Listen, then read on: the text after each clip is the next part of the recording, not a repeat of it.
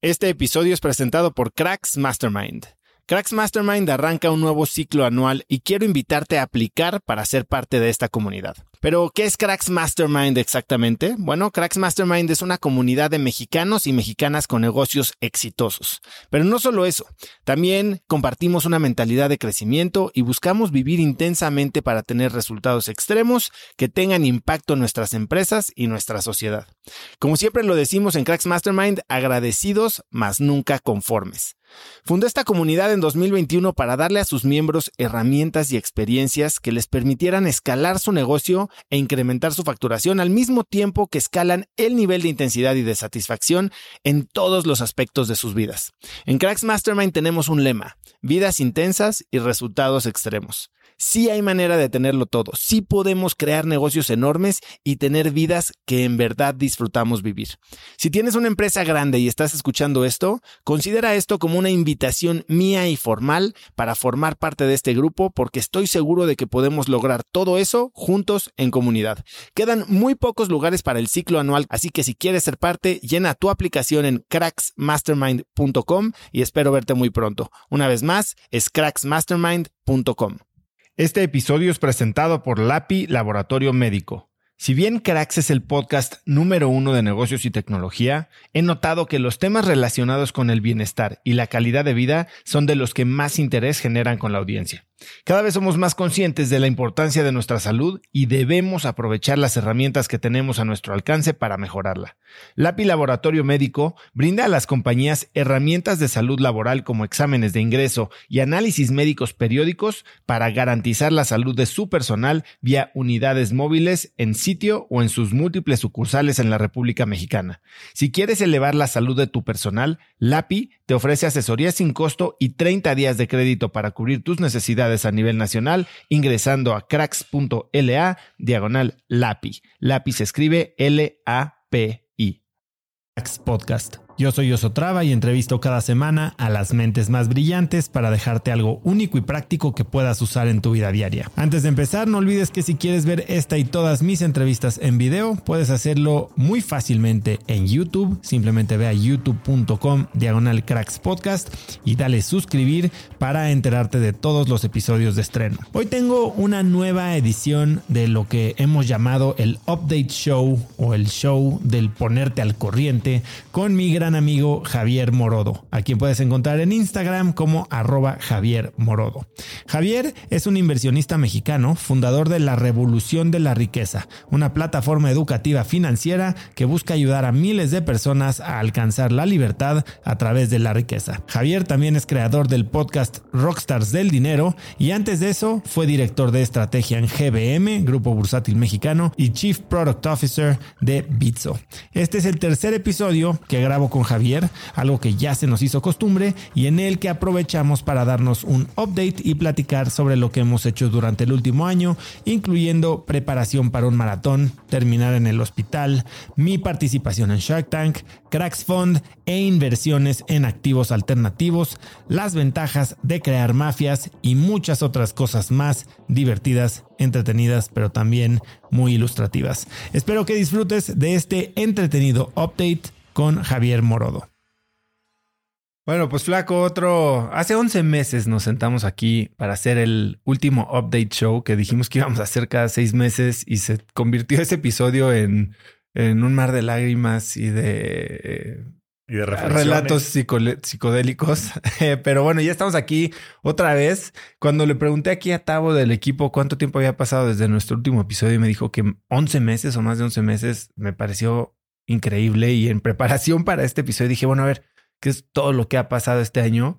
Y ayer, Tavo, yo parecía que son tres o cuatro años todo lo que ha pasado este año y hay un chorro de cosas que, que quiero platicar contigo, pero tú, ¿cómo, cómo estás?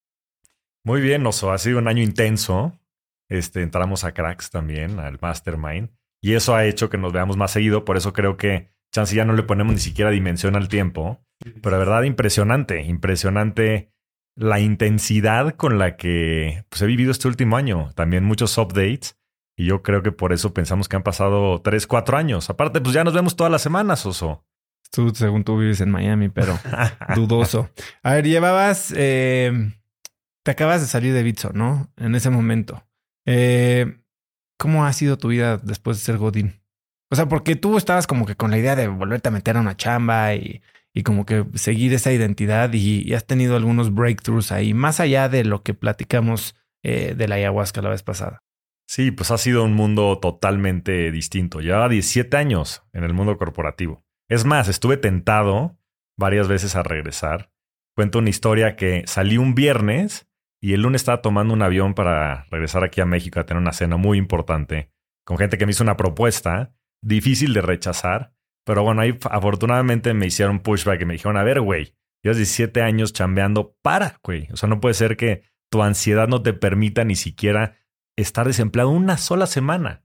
Entonces, bueno, después de eso y varias otras procesos que sí tuve con, la verdad, empresas muy, muy importantes que me hicieron sentir muy valorado, pues decidí que por qué no me lanzaba a emprender, ¿no? Y... Pero a ver, fue, fue, no quiero una chamba, me voy a lanzar a emprender o no quiero una chamba y me voy a tomar un break. Pues no quiero una chamba y me voy a tomar un break. Esto fue consejo de nuestro queridísimo amigo Pablo Sánchez me dijo, ¿sabes qué? es un tiempo para tú revalorar tu vida en todas las dimensiones. Y bueno, ahí me fui a la India, hice una serie de cosas como para despejarme. Y después de que regresé, un par de meses después, fue que empecé con estos procesos. Y la verdad es que en los procesos nunca me identifiqué tanto con el propósito que yo quería lograr después del descubrimiento que tuve, pues en todo esto, ¿no? En la ayahuasca, en la India y demás. Y fue donde dije, ¿por qué no? Empezar algo nuevo, algo con mis ideas, algo con mis valores, con mis principios y fue donde empecé a diseñar lo que acabo de eh, empezar hace un par de semanas. Entonces ha sido o sea, fenomenal. Decidí, ¿Cuál fue el, tren de pensamiento? Porque voy a emprender, podía ser, voy a lanzar un producto, una empresa digital, un fondo de inversión, como lo hemos platicado muchas veces y que traes como ahí en el pipeline. Pero ¿cuál fue tu lógica para, a ver, ¿cómo, cómo te definirías? ¿Qué, ¿Qué estás haciendo hoy? Hoy estoy creando libertad a través de la riqueza. Es algo muy conciso, que la verdad es que también tiene mucha amplitud, pero que he pensado mucho este último año. La verdad es que he pensado qué es lo que me importa para mí, por mi background y por mi carrera profesional. El tema de la libertad es fundamental a nivel valores. Pero la riqueza también, y la riqueza es algo que creo que es muy poco comprendido. Desde el punto de vista financiero, pero también desde el punto de vista personal. Entonces, en ese proceso que, fue que fui descubriendo todo esto, también me cuestioné si yo mismo estaba haciendo eso. Y yo me refiero a la, riqueza de la libertad también con este tema de posibilidades y de opciones. Entonces, para mí hubieron dos vectores importantísimos en la toma de decisión. Uno es que quería tener una vida más balanceada, en la que tuviera más calidad de vida y que pudiera yo tener más libertad y más tiempo. Y el segundo, y creo que más importante, yo quería hacer cosas con personas a las que admirara. Dice Jim Collins en su último libro. Dice, first who, then what. Y yo me he dado cuenta de eso, ¿no? Y por eso es que me encanta estar en Cracks Mastermind y por eso es que estoy emprendiendo con Pablo, por eso es que estoy emprendiendo otros proyectos con Alan Cassis, con gente muy cercana con la que yo me identifico y con la que yo quiero compartir mi vida.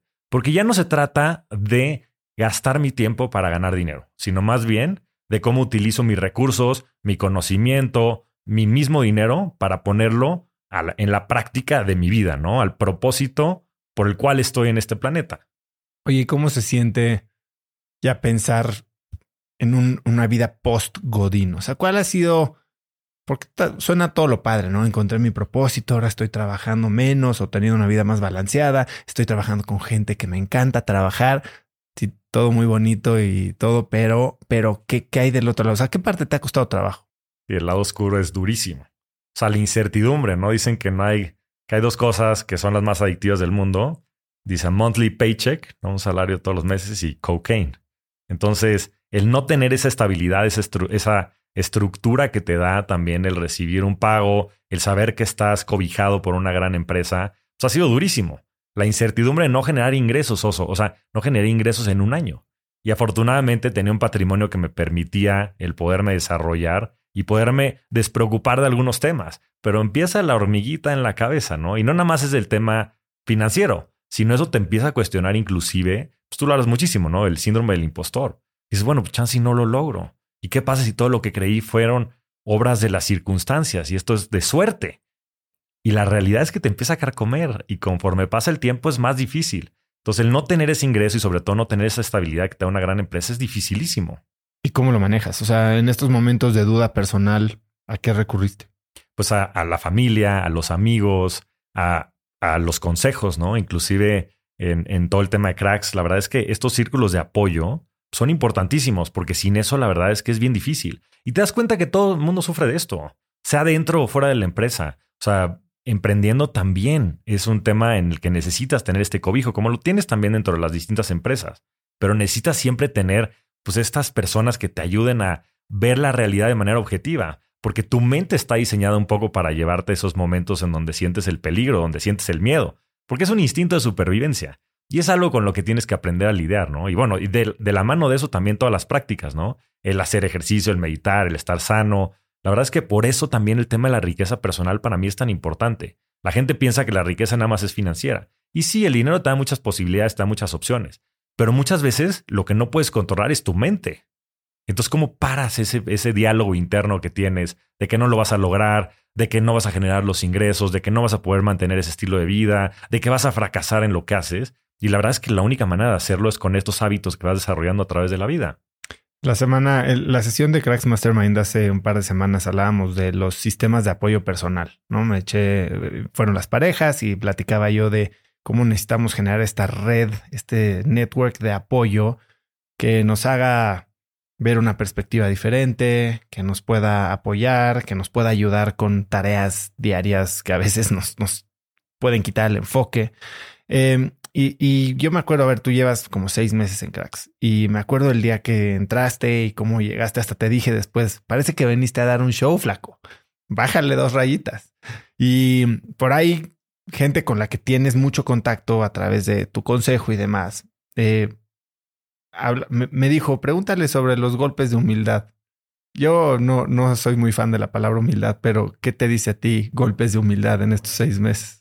No, no, ha sido impresionante. Y es que por eso creo que la vida es perfecta. O sea, la verdad es que todo es un proceso y la manera en la que yo le he comprendido es de esa manera. O sea, es un proceso y es una aventura constante en la que cuando te desubicas te dan un buen madrazo, ¿no? Y la verdad es que en estos seis meses, digo, no nada más estos seis meses, este último año entero ha sido madrazo tras, madrazo.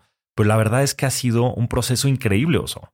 Porque me, ha dado, me he dado cuenta de mis verdaderos skills. O sea, muchas, muchas veces, o más bien, lo que sucede es que nacemos, crecemos y nos empezamos a llenar de armaduras en función de lo que la sociedad y de lo que la vida más nos está poniendo enfrente, ¿no? Y si tienes situaciones difíciles, entonces te empieza a cubrir de esas cosas, te empieza a alejar de esas personas, en fin, ¿no? Y te empiezas a transformar en esta identidad, ¿no? En esta personalidad, en esta realidad personal que hoy somos. Pero eso no tiene nada que ver con quien realmente eres, o sea, con tu esencia. ¿No? Platicamos hace un par de semanas de este niño de ocho años, ¿no? Bien dicen que las únicas dos personas que te deberían de importar que piensen de ti es tu niño de ocho años y, tu yo de 80 años, ¿no? El, el día que ya estás más cercano a la muerte. Y la verdad es que quien somos hoy, que estamos en un punto medio en la vida, probablemente sea la persona que más diverge de esas dos realidades que son las más genuinas que tienes, ¿no? Cuando llegas a este mundo y cuando estás a punto de irte. Y en, el, y en la mitad del camino es donde verdaderamente te das cuenta que la estás cagando, güey, que la estás cagando y por eso tienes estos este, midlife crisis y todo este tipo de cosas. Porque de verdad, muchas de estas armaduras y muchos de estos todos, todos poderosos y, en fin, ego, es simplemente una fachada. Y poco a poco, y sobre todo cuando generas confianza y cuando hay vulnerabilidad, ¿no? Que eso creo que en cracks pues es muy tangible. ¿no? E, en fin, piensas que vienes por los negocios y piensas que vienes por los amigos y sin duda esas cosas se dan. Pero el tema de la vulnerabilidad y tener un espacio de apertura en un lugar en donde no haya personas que te juzguen y que no te vayan a hacer el feo o que tengan inclusive conflictos de interés, ¿no? O sea, pensarías que no, pero tu familia, tu núcleo familiar, tu esposa, tus amigos, tienen, tu mamá, tienen conflictos de interés contigo porque te quieren de una manera o te quieren de otra, ¿no? ¿Cuál, ¿Cuál ha sido el conflicto de interés más que más extraño, no sé si la palabra es extraño, pero que menos te esperabas que has descubierto entre la gente cercana a ti, llámese tu familia, tus amigos cercanos. Porque bueno, o sea, el camino del desarrollo personal es un camino solitario y a veces tienes que romper con patrones, con conductas, con relaciones. Y es fácil romper la relación con el primo segundo, pero no con tu esposa y tus hijos, ¿no? Eh, ¿Cuál ha sido lo que más no que te hayan reclamado, pero lo que más les ha extrañado, les ha costado de, tu nuevo tú. Pues mira, yo te diría que hay dos cosas. El primero es con mi familia. Pues con mi familia hay un estilo de vida, ¿no? Y hay un, y hay un, y hay un modus operandi, hay un status quo, que es muy cómodo y que es lo que la gente espera de ti, ¿no? Y estás hablando de estilo de vida en, en nivel de gasto, en... En nivel de gasto y en compromisos sociales y una serie de cosas, ¿no? Y en el momento en el que te empieza a transformar, por, por ejemplo, ¿no? Pues ahorita pues estoy emprendiendo, ¿no? Y, emprender es distinto porque no tienes este, ese sustento económico. Entonces muchas veces esas cosas pues se vuelven complejas, ¿no? Porque entonces es, oye, entonces, ¿qué vamos a un, downgradear nuestra vida? Simplemente porque tú estás ahora en un nuevo proceso. Es difícil, ¿no? Y por otro lado, también los compromisos sociales, porque de repente te empiezan a gustar otras cosas y te empiezas a alejar de personas que tal vez quisiste mucho y que tal vez tu pareja también quiere mucho, ¿no? Tu esposa quiere mucho. Entonces, eso se vuelve bien complejo, porque entonces parece que tú eres otra persona cuando en realidad nada más estás en un proceso probablemente de regresar a esa esencia, ¿no? Y de quitarte todo el pinche bullshit que llevas construyendo durante, no sé, treinta y tantos años de tu vida, conforme a lo que la sociedad quiere. Que ese es el problema, no es en quién te conviertes, sino por qué te conviertes en esas personas. Te conviertes en esas personas para atender las necesidades de la sociedad, porque así funcionamos, no es que esté bien o esté mal. El problema es que no lo hacemos de manera intencional, lo hacemos de manera reactiva, o sea, es una consecuencia de cómo funciona el sistema social que nunca nos cuestionamos. Y también cuando te empiezas a cuestionar y cuando empiezas a hacer las cosas de manera distinta, te empiezan a ver como un pinche bicho raro. Y entonces la gente, pues oye, no mames, que el flaco está diciendo esto, lo otro, no. Puta, yo creo que ya está perdido el cabrón, güey, está oliendo loco. Y tal vez sí, pero no se trata de cumplir las expectativas de los demás, no te hablas mucho de eso. Se trata de tú seguir tu propio camino. Pues una vida, o sea, tenemos una vida hasta donde sabemos. ¿De qué te has alejado? Pues de muchas personas, me he alejado de muchas personas. Sobre todo, te das cuenta, es bien claro. O sea, cuando ya no estás en el pico de tu carrera, ya no eres el todopoderoso y ya no les puedes conseguir contratos en la empresa, se aleja de ti muchísima basura, toda la pinche rémora. Y eso es de manera accidental si quieres. Y, y proactiva. Proactiva también, te empiezas a dar cuenta que hay ciertas personas que están en ciertos círculos en donde ya no quieres pertenecer. O sea, como que hay algún tipo de actividad eh, o círculo o práctica en la que te involucrabas gustosamente antes de esta reconfiguración mental y que ahora dices, no sé, tal vez tomas menos alcohol, tal vez, tal vez no, pero soy más selectivo con quién lo tomo. O sea, sin duda, hay círculos que sabes que no te van a llevar a nada. No están jugando juegos de largo plazo, están buscando temas transaccionales. Hay personas muy queridas a las que le he puesto un límite y les he puesto un alto porque no me están construyendo nada en este momento de mi vida.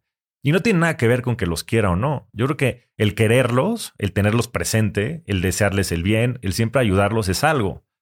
Pero el estar activamente con ellos, si son personas pues, que te están contaminando, que te están llevando a, lugares. ¿Y cómo pones esos límites? Ya prácticamente, o sea, te invitan a un lugar al que normalmente ibas, eh, te piden una media hora o te invitan a comer ¿Cómo dices que no? Para mí es relativamente fácil porque vivo fuera, aunque digas que no. Como vivo en Miami, pues soy más selectivo también en las cosas que hago, sobre todo en México, porque mucho de mi círculo está en México. Y sobre todo he creado muchas relaciones también allá. Gente nueva, gente distinta, en cracks, ¿no? Y, desde la verdadera eh, realidad que estoy hoy viviendo, ¿no? Intencionalidad de lo que yo quiero construir y no de lo que ha sido mi pasado. O sea, muchos de los amigos de la, de la carrera, de la escuela, pues a veces hay que ponerles también ciertos límites. Y no quiere decir que nunca los veas, sino simplemente ser más selectivo en los momentos en los que lo, en los que lo haces.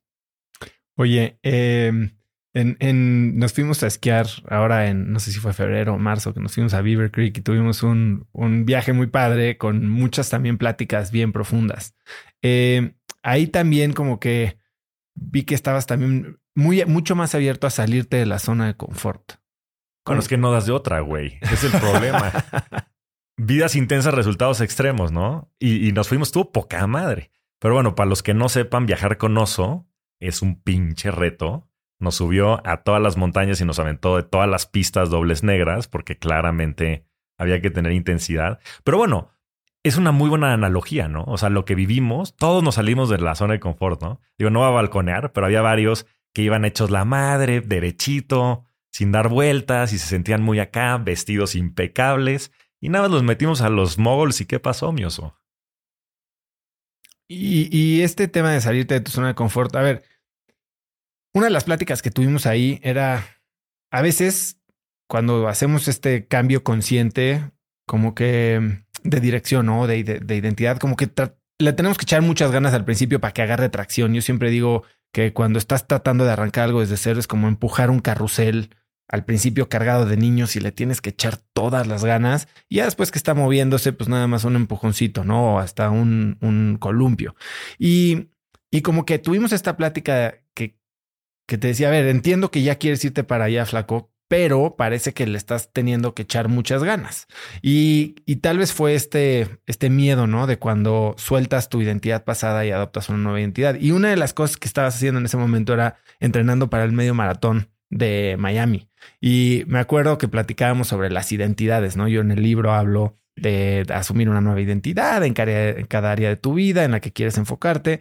Y tú decías, y, teníamos un enfoque muy similar en, en, la salud, y, pero lo habíamos hecho desde enfoques bien diferentes. Yo decía que yo quería ser Sport Billy, que era en mi mente pues, alguien que pueda hacer muchas cosas, de forma recreativa y divertirse y, pasarla bien con sus hijos y ser alguien activo. Y tú me decías que tú querías ser David Goggins. Correcto. Y entonces David Goggins, pues para quien no lo conoce, este, pues es este Navy SEAL que tiene una historia brutal, tiene un libro que se llama Can't Hurt Me, en el que básicamente te insulta todo el tiempo por, por ser suavecito. Y este, y entonces entraste a este entrenamiento de eh, el, medio, maratón con la mentalidad de David Goins y pues, te llevaste una sorpresita. Cuéntame la experiencia del medio maratón. ¿Cómo, ¿Cómo te estabas preparando y cuál era tu mentalidad antes del maratón? Creo que todos estos son los golpes de la vida de los que hablas, ¿no? Y creo que son muy buenos. Y yo me estaba entrenando con esa mentalidad. Dije, a ver, la mente manda, el cuerpo responde, ¿no? Que es básicamente lo que dice David Goggins. Es, oye, tú tienes que ser un pinche militar. Y esa es la manera en la que vas a lograr lo que te propongas porque el cuerpo humano está diseñado para hacer lo que quiera.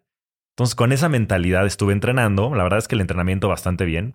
Mi entrenamiento era para hacer el medio Ironman, pero el primer milestone era hacer el medio maratón. Y total, la verdad es que iba bastante bien, estaba preparado, había comido bien, pero hice algunos excesos de confianza, ¿no? Y esos excesos de confianza siempre te llevan a accidentes.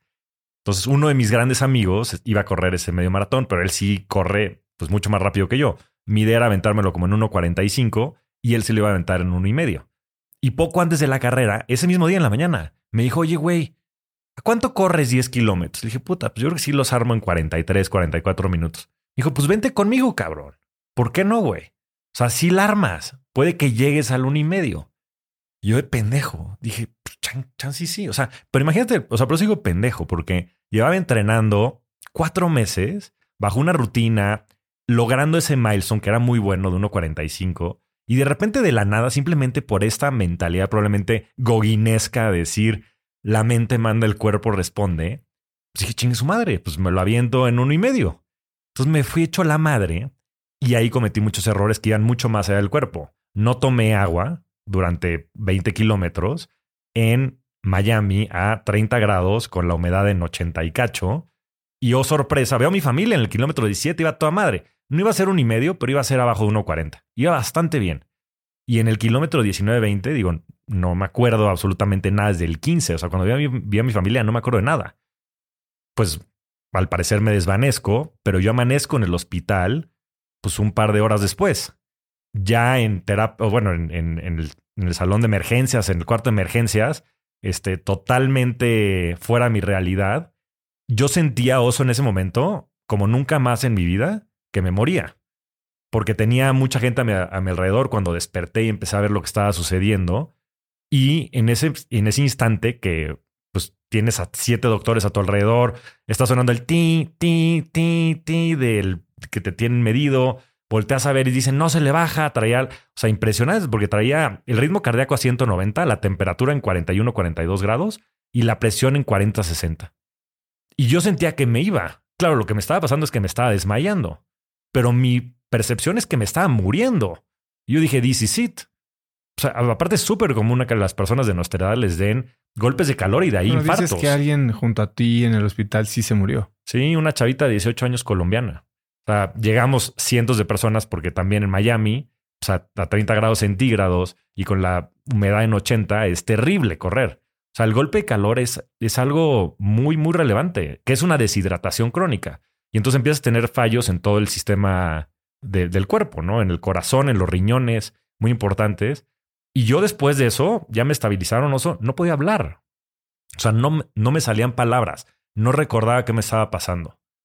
Y dije, bueno, ya no me morí, pero pues ya me quedé pendejo. Y, y, no nada más eso, mi familia, mi esposa, puta, no, no tienen ni idea de dónde estaba. Y, aparte yo iba como el flaco Martínez, ¿no? Ni siquiera como Javier. Entonces, puta, encuéntrame dónde, dónde estaba. Y en el momento en el que le pude contestar a mi esposa, no podía hablar, güey. Entonces imagínate el pánico de ella. Le decía, Lu, Lu, Lu, Lu, Lu. Y me dice, ¿dónde estás? No podía hablar, güey. Total, llegaron y ya me, me rehabilité. Estuve dos días más en el hospital porque en Estados Unidos son bastante críticos con eso y se me habían subido muchísimo las proteínas de unas proteínas específicas que son riesgos de infarto, ¿no? Y, bueno, la creatinina en el riñón a tope, en fin, ¿no? Y todo eso por, por llevarlo al, al extremo. A ver, ahora, ¿qué, ¿qué, tal te va a ti? ¿Qué andas entrenando? Pero a ver, quiero, quiero nomás aprender un, par de cosas de esto. O sea, ¿cambia tu mentalidad después de eso? O sea, ¿o sigue siendo David Goggins nada más light? David Goggins Light. A ver, yo creo que cometí muchos errores muy tontos. O sea, el tema de la hidratación es básico. Y eso te lo dice cualquier persona. Digo, tan es el caso que volví a correr eso en dos, en dos meses después, hice 1.45, pero iba corriendo con dos botellas de agua con electrolitos. No, yo, yo sí creo que estas cosas tienen mucho que aprender. Y hay cosas, o sea, sí puedes llevar, yo creo que el cuerpo al límite, siempre y cuando sea responsable. Digo, una cosa es hacer las cosas a lo pendejo como creo que lo hice, sin información, porque aparte todos me lo advirtieron. O sea, Klaus Zaragoza, que es mi health coach, me dijo, puta, o sea, tienes que hacer esta rutina y tienes que hacer esto. Y tienes que llevarte electrolitos y tienes que ir tomando cada una de las estaciones, por lo menos echándote agua en, la, o sea, en el cuello para enfriarte. Y todo eso me valió madres porque me sentí todopoderoso. Y entonces lo que hago es crecimiento, pero con compasión. O sea, yo voy adecuando, digamos que mis valores y mis principios en función también de los apes que me va poniendo la vida, ¿no? Entonces, ya no nada más es crecer por crecer, intensidad por intensidad, sino también tener compasión dentro de ello, ¿no? Porque creo que también es bueno disfrutar el momento y también es bueno disfrutar el proceso. Y sobre todo, pues, que no te pongas en riesgo, ¿no? Y que una de esas te pase algo que... Y en términos de tu entrenamiento, ¿cambiaste algo? Me dices que tomas electrolitos. ¿Qué electrolitos tomas? Elementis, este, y Nuns, tomo los dos. Elementis, la verdad es que son mucho más completos. Y no tienen azúcar. Y no tienen azúcar. Hago eso, pues este, en fin, sobre todo eh, entreno más en zona 2. Sí, estás haciendo lo de zona 2. Estaba leyendo ahorita un libro que me recomendó Valdemar Franco, que para cuando salga este, esta eh, entrevista ya va a haber salido la suya. Este cuate es, muy inspirador su historia. Si no la han escuchado, córranle a oír la entrevista con Valdemar Franco, el hombre de aventura mundial.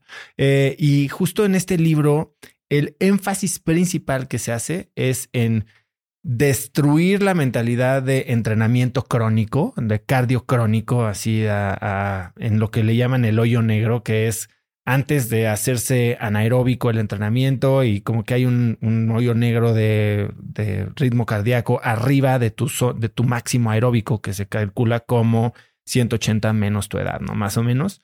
Y este, pero te dicen, entrena normalmente y el 80% de tu entrenamiento por mucho tiempo, o sea, 4, 5, 6 meses, un año en zona 2.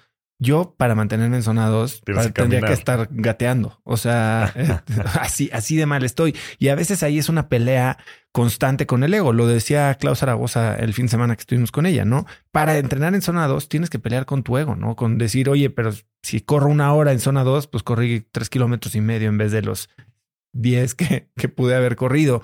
Eh, ¿Cómo le haces para mantener este zona 2? O sea, sí, lo estás haciendo conscientemente y sí le bajas a la velocidad cuando estás pasando la zona 2. Es duro. Y es más, yo empecé mi entrenamiento justo después de haber salido de Bitso. O sea, en un momento en donde el ego estaba totalmente destruido. Lo cual fue bueno y me lo dijo la misma Cloud. Me dijo, qué bueno que empecemos a entrenar ahorita, porque entonces no va a estar luchando tanto. Y si te das cuenta, ¿eh? La verdad es que es dificilísimo, pero hoy ya puedo correr 10, 12 kilómetros en zona 2 que antes no podía, pero ni uno, ¿eh? O sea, tal vez, bueno, sí, uno sí en lo que estás calentando, pero al kilómetro dos se me disparaba. Y es un poco de irlo ejercitando, es como cualquier cosa, o sea, es un músculo. Y yo creo que esa constancia o sea, es importantísima. Y si le bajas, o sea, cuando estás en entrenamiento y vas y te pasas de la zona 2 a la zona 3, ¿le bajas al ritmo y caminas? Le bajo al ritmo, digo, estoy trotando muy leve ya ahorita, pero es algo importante. Y digo, no necesariamente lo hago tan estricto. O sea, yo me mido abajo de 150. 150 bits per minute es, es a lo que yo le llamo zona 2. Que digo, debería ser más abajo por mi edad, pero ese es, digamos que Considerablemente más abajo. Pues no, es 142.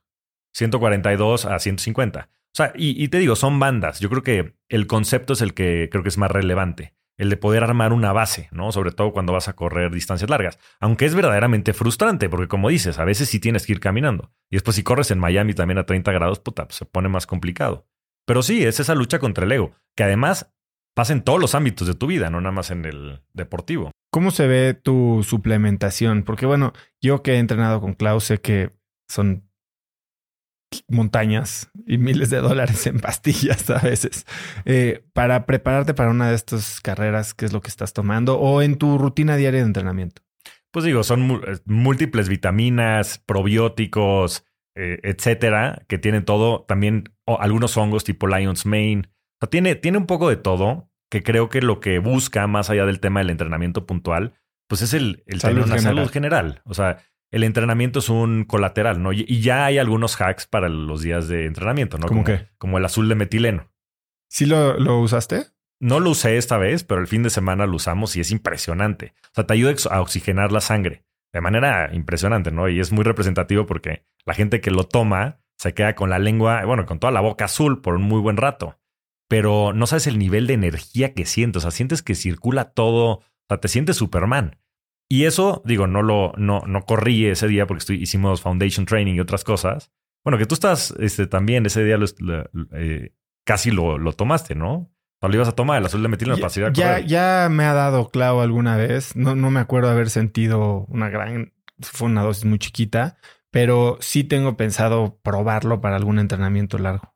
Pues vale la pena. Mira, yo la siguiente carrera sí o sí lo voy a usar. Clau dice que te puede bajar entre un 10 y un 15% el, ritmo cardíaco al que vas corriendo en distancias medias largas. Dice que por un par de horas.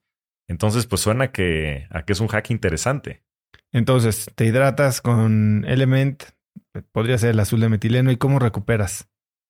Después, pues eso es una cuestión de tiempo. O sea, no, pero estás tomando, a ver, ¿tomas geles durante corridas largas? Sí, tomo geles. Ahí es bueno tampoco excederse. Uno de los errores que cometí eh, cuando me dio el golpe de calor fue que me metí cinco geles en hora y media. Y esas cosas te suben muchísimo la glucosa y pues desbalancean tu, tu, sistema por completo.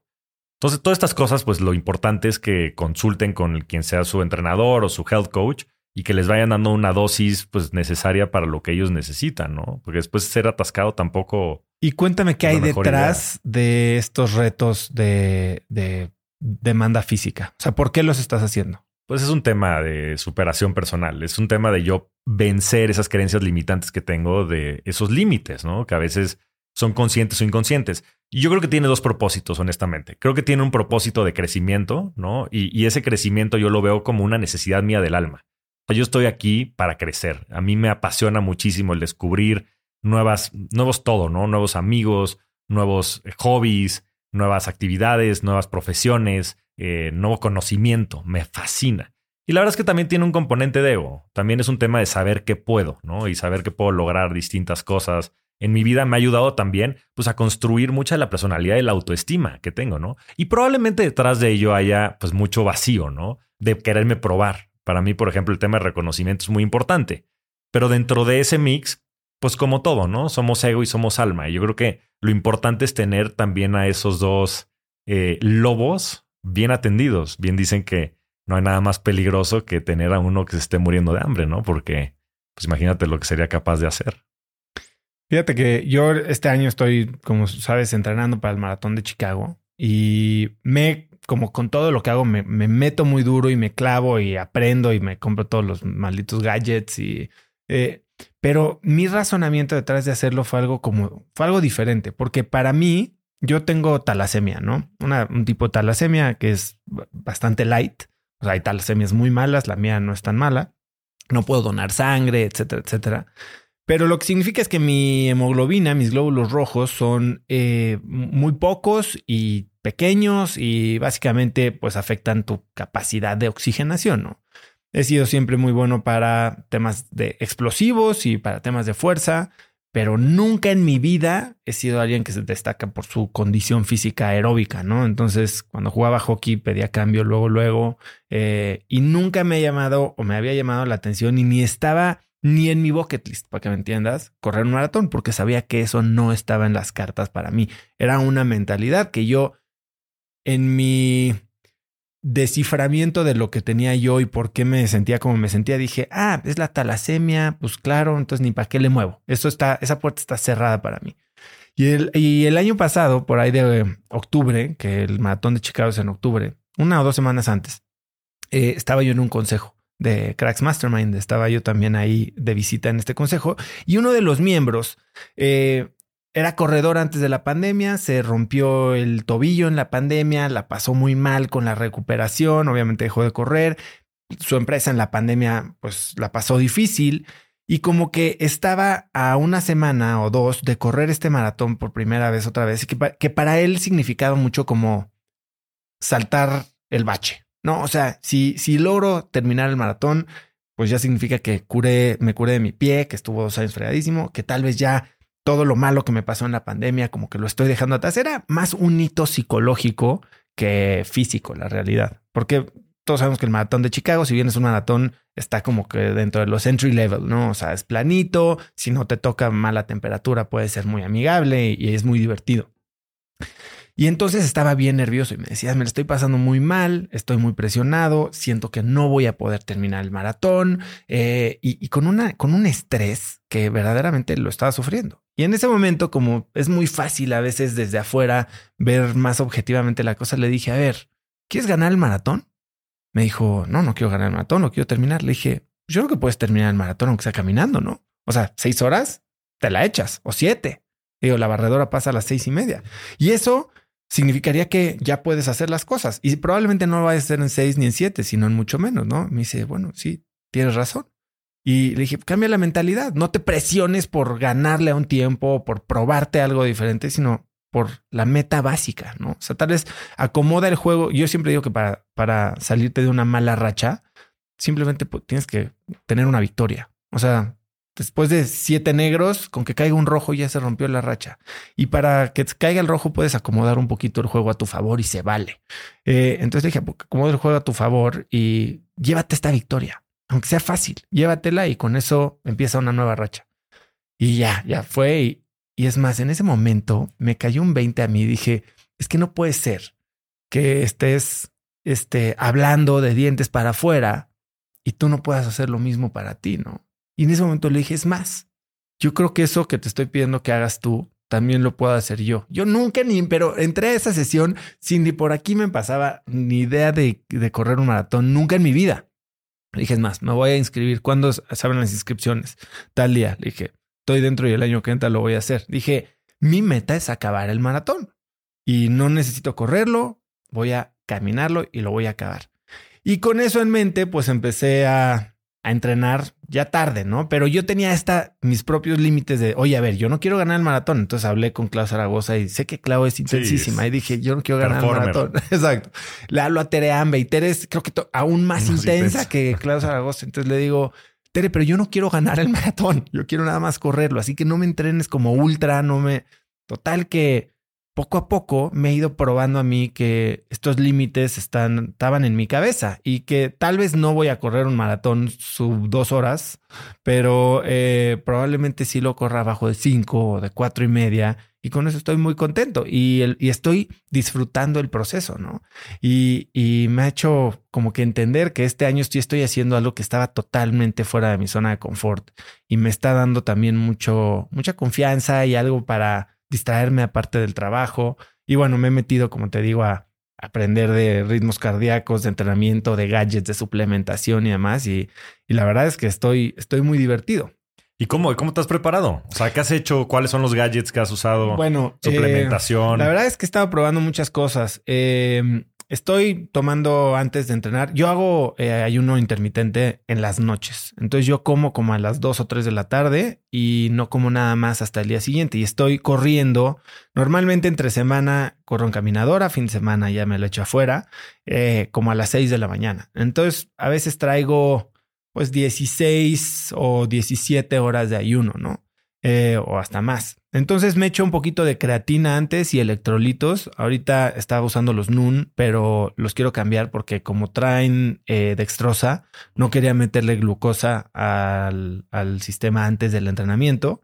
Para las largas estoy, sí, probando unas geles GU, pero bueno, en este libro de Primal Endurance te hablan obviamente de dejar toda la dependencia del azúcar y de la glucosa y entonces entrenar a tu cuerpo más, no tan keto, tan hardcore, pero sí eh, más basado en, en, grasas que en glucosa, ¿no? Para la quema de energías.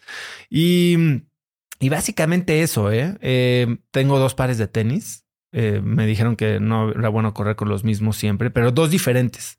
Me compré unos Hoka que me había recomendado aquí Luis Álvarez. Me dijo con estos la armas. Entonces me compré unos Hoka Clifton 8 y me compré unos Brooks que son mucho más duros y más ligeritos y con menos colchón. Entonces para los días como de intervalos o de carreras más cortas uso los Brooks y para los días de carrera más larga uso los Hoka. Em, estaba oyendo, yo siempre oigo, ¿no? Y es, y es más, eso está un poquito como que interfiriendo con mi rutina de, consumo de contenido, porque normalmente en el gimnasio es donde escucho podcasts, oigo libros, tomo notas para el, para el episodio o que si estoy investigando a alguien.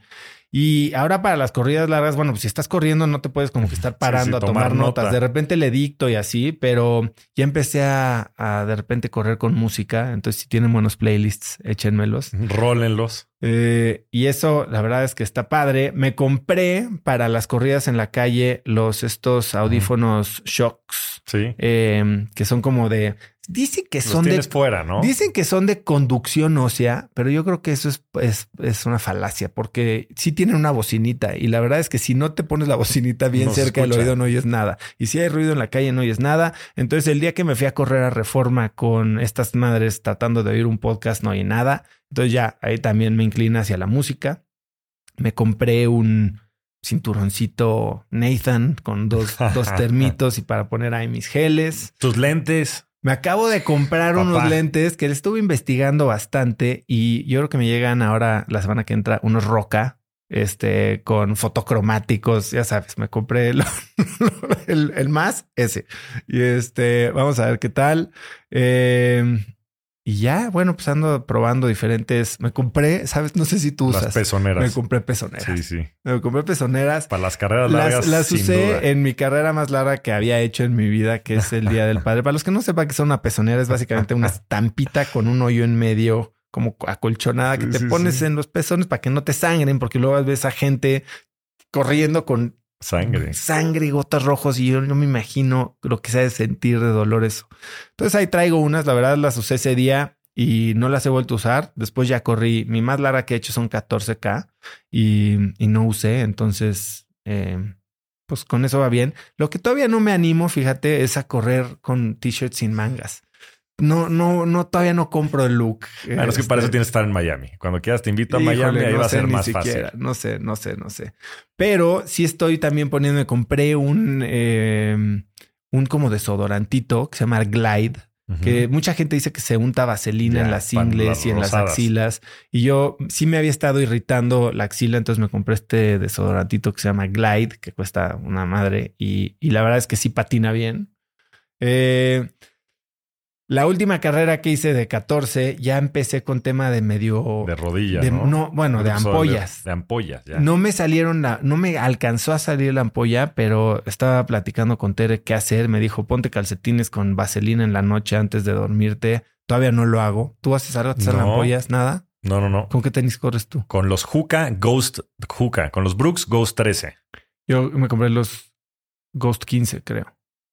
Pues son fenomenales. A mí me va súper bien con esos. Y yo nada más corro con esos. Y ya. Y ya. Pensé que corrías con unos Asics.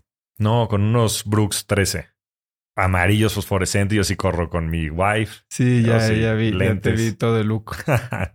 pues es que como dicen, ¿no? no importa cómo le des, sino cómo te ves. Y antes que serlo hay que parecer.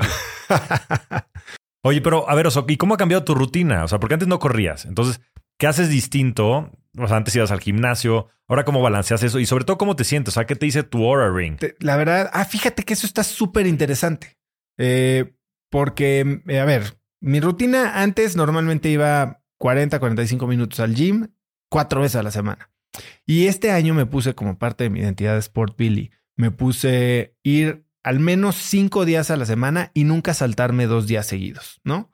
Y lo que hice fue, me fui este, análogo y puse uno de estos calendarios de Nat Geo en mi closet y le voy tachando todos los días con cuántos kilómetros corrí o si hice pesas.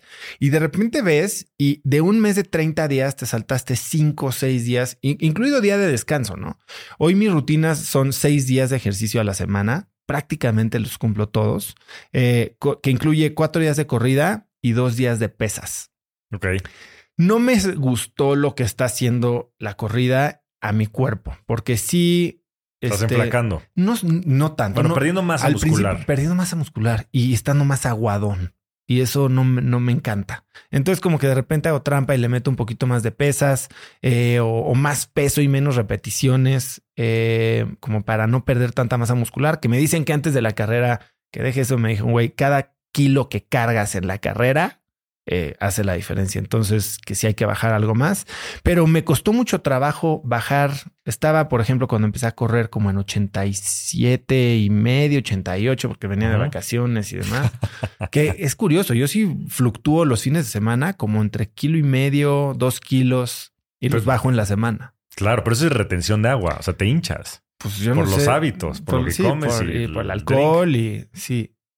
Pero bueno, regresando a lo que estabas diciendo, eh, traigo el, el, Aura y mi sueño ha estado bastante normal, no ha cambiado, pero lo que sí ha cambiado, que siempre había batallado y tenemos este chat del Aura Ring y ahora ya estamos compartiendo. El círculo y todos vemos todo. Exacto, pero a ver, yo el, el HRV, la variabilidad del ritmo cardíaco, que es esta medida o esta métrica que mide qué tanto es variable el espacio de pausa entre latido y latido. Y la teoría es que entre más alto sea, entre más variabilidad haya, más fácil es tu recuperación.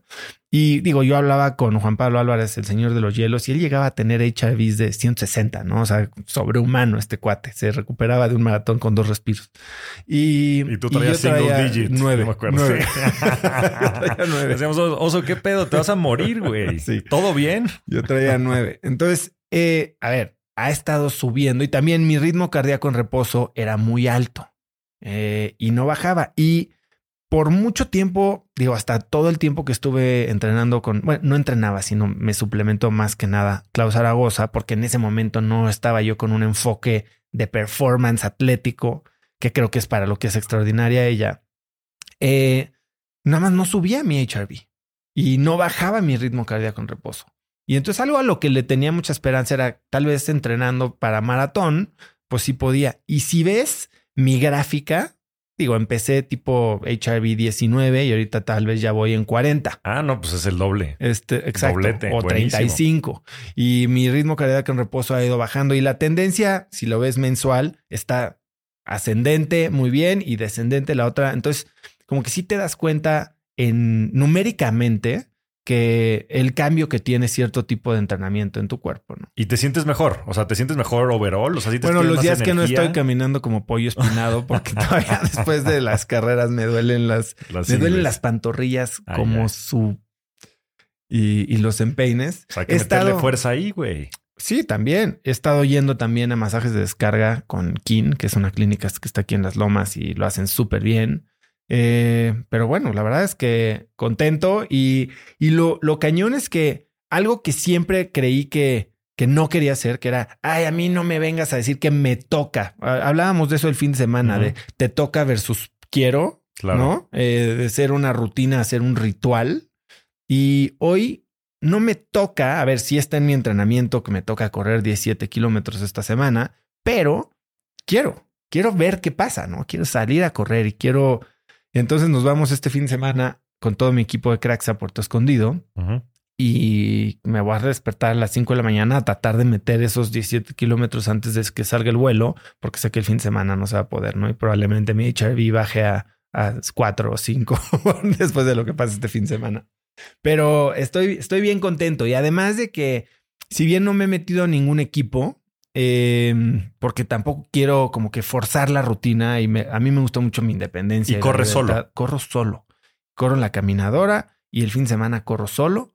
Y este, digo, me, de repente me topo a gente y saludan y demás, pero además no puedes correr con alguien que no trae tu propio ritmo, porque entonces no estás haciendo tu entrenamiento. Si yo te trato de seguir el paso a ti, pues están zona 10, ¿no? O sea, pero pues voy a correr el maratón, bueno, con mi hermana porque Lu, mi esposa, tiene planes de fin de semana y entonces mi hermana se apuntó a correr el maratón conmigo y nos vamos juntos. Mi hermana, digo, la veo dos o tres veces al año porque vive en, en la Riviera Maya y entonces estoy bien contento como que tener este tipo de, pues de diferentes dinámicas, igual con gente diferente. Eh, un día en Cracks Mastermind me regalaron, les mandamos a hacer a todos los corredores una, un logo aquí en la oficina que decía el Cracks Running Club y me dieron a mí mi t-shirt de miembro honorario y les dije, nunca en la vida me voy a poner esto. Y ahora es mi t-shirt favorita y entonces ya se van ellos y corrieron el, el, medio maratón de San Diego, de rock and roll y de repente se arman corriditas por ahí. Entonces, la verdad estoy bien divertido. No sé si va a ser mi primero y único maratón, pero pues... Pero ¿cómo, cómo ha cambiado tu mindset con todo esto? O sea, porque como que yo a veces siento mucha aversión a ti de, de meterte en la rutina. Sí, sí, sigo peleando con eso. O sea, como te digo, no quiero usar la wife beater porque no quiero ser corredor. o sea, no soy un corredor, no soy un corredor, soy alguien que está corriendo. Eh, todavía no, no, no ¿Pero por qué no? O sea, ¿por no qué sé, no, no, sé, no sé, no sé, no, no sé, no sé si quiero, no quiero ser tan intenso. Tal vez a ver, aquí platicándolo en corto, tal vez lo que me da miedo es no, no tener el suficiente gas para ser un corredor. O sea, para estar poder ganar, para ser pues, top. No pegármele a los, a los buenos y, o sea, no soy corredor, yo soy un turista en, la corrida y estoy contento con esto. Entonces tampoco quiero que este hobby se vuelva un trabajo. Sí, pero hablamos el fin de semana también, ¿no? Que lo perfecto es lo, lo enemigo de lo muy bueno. Y me pasa lo mismo, ¿eh? Yo también soy ese tipo de animal. O sea, así yo creo que estamos wired. O sea, muchas veces lo que queremos es ganar. Y a veces yo no empiezo, yo no tengo hobbies. O sea, mi hobby es correr y ciertas cosas. Pero he querido empezar a jugar golf o, jugar tenis. y no empiezo porque no quiero perder. No me gusta perder. No puedo perder. Entonces prefiero no hacerlo a no ser bueno.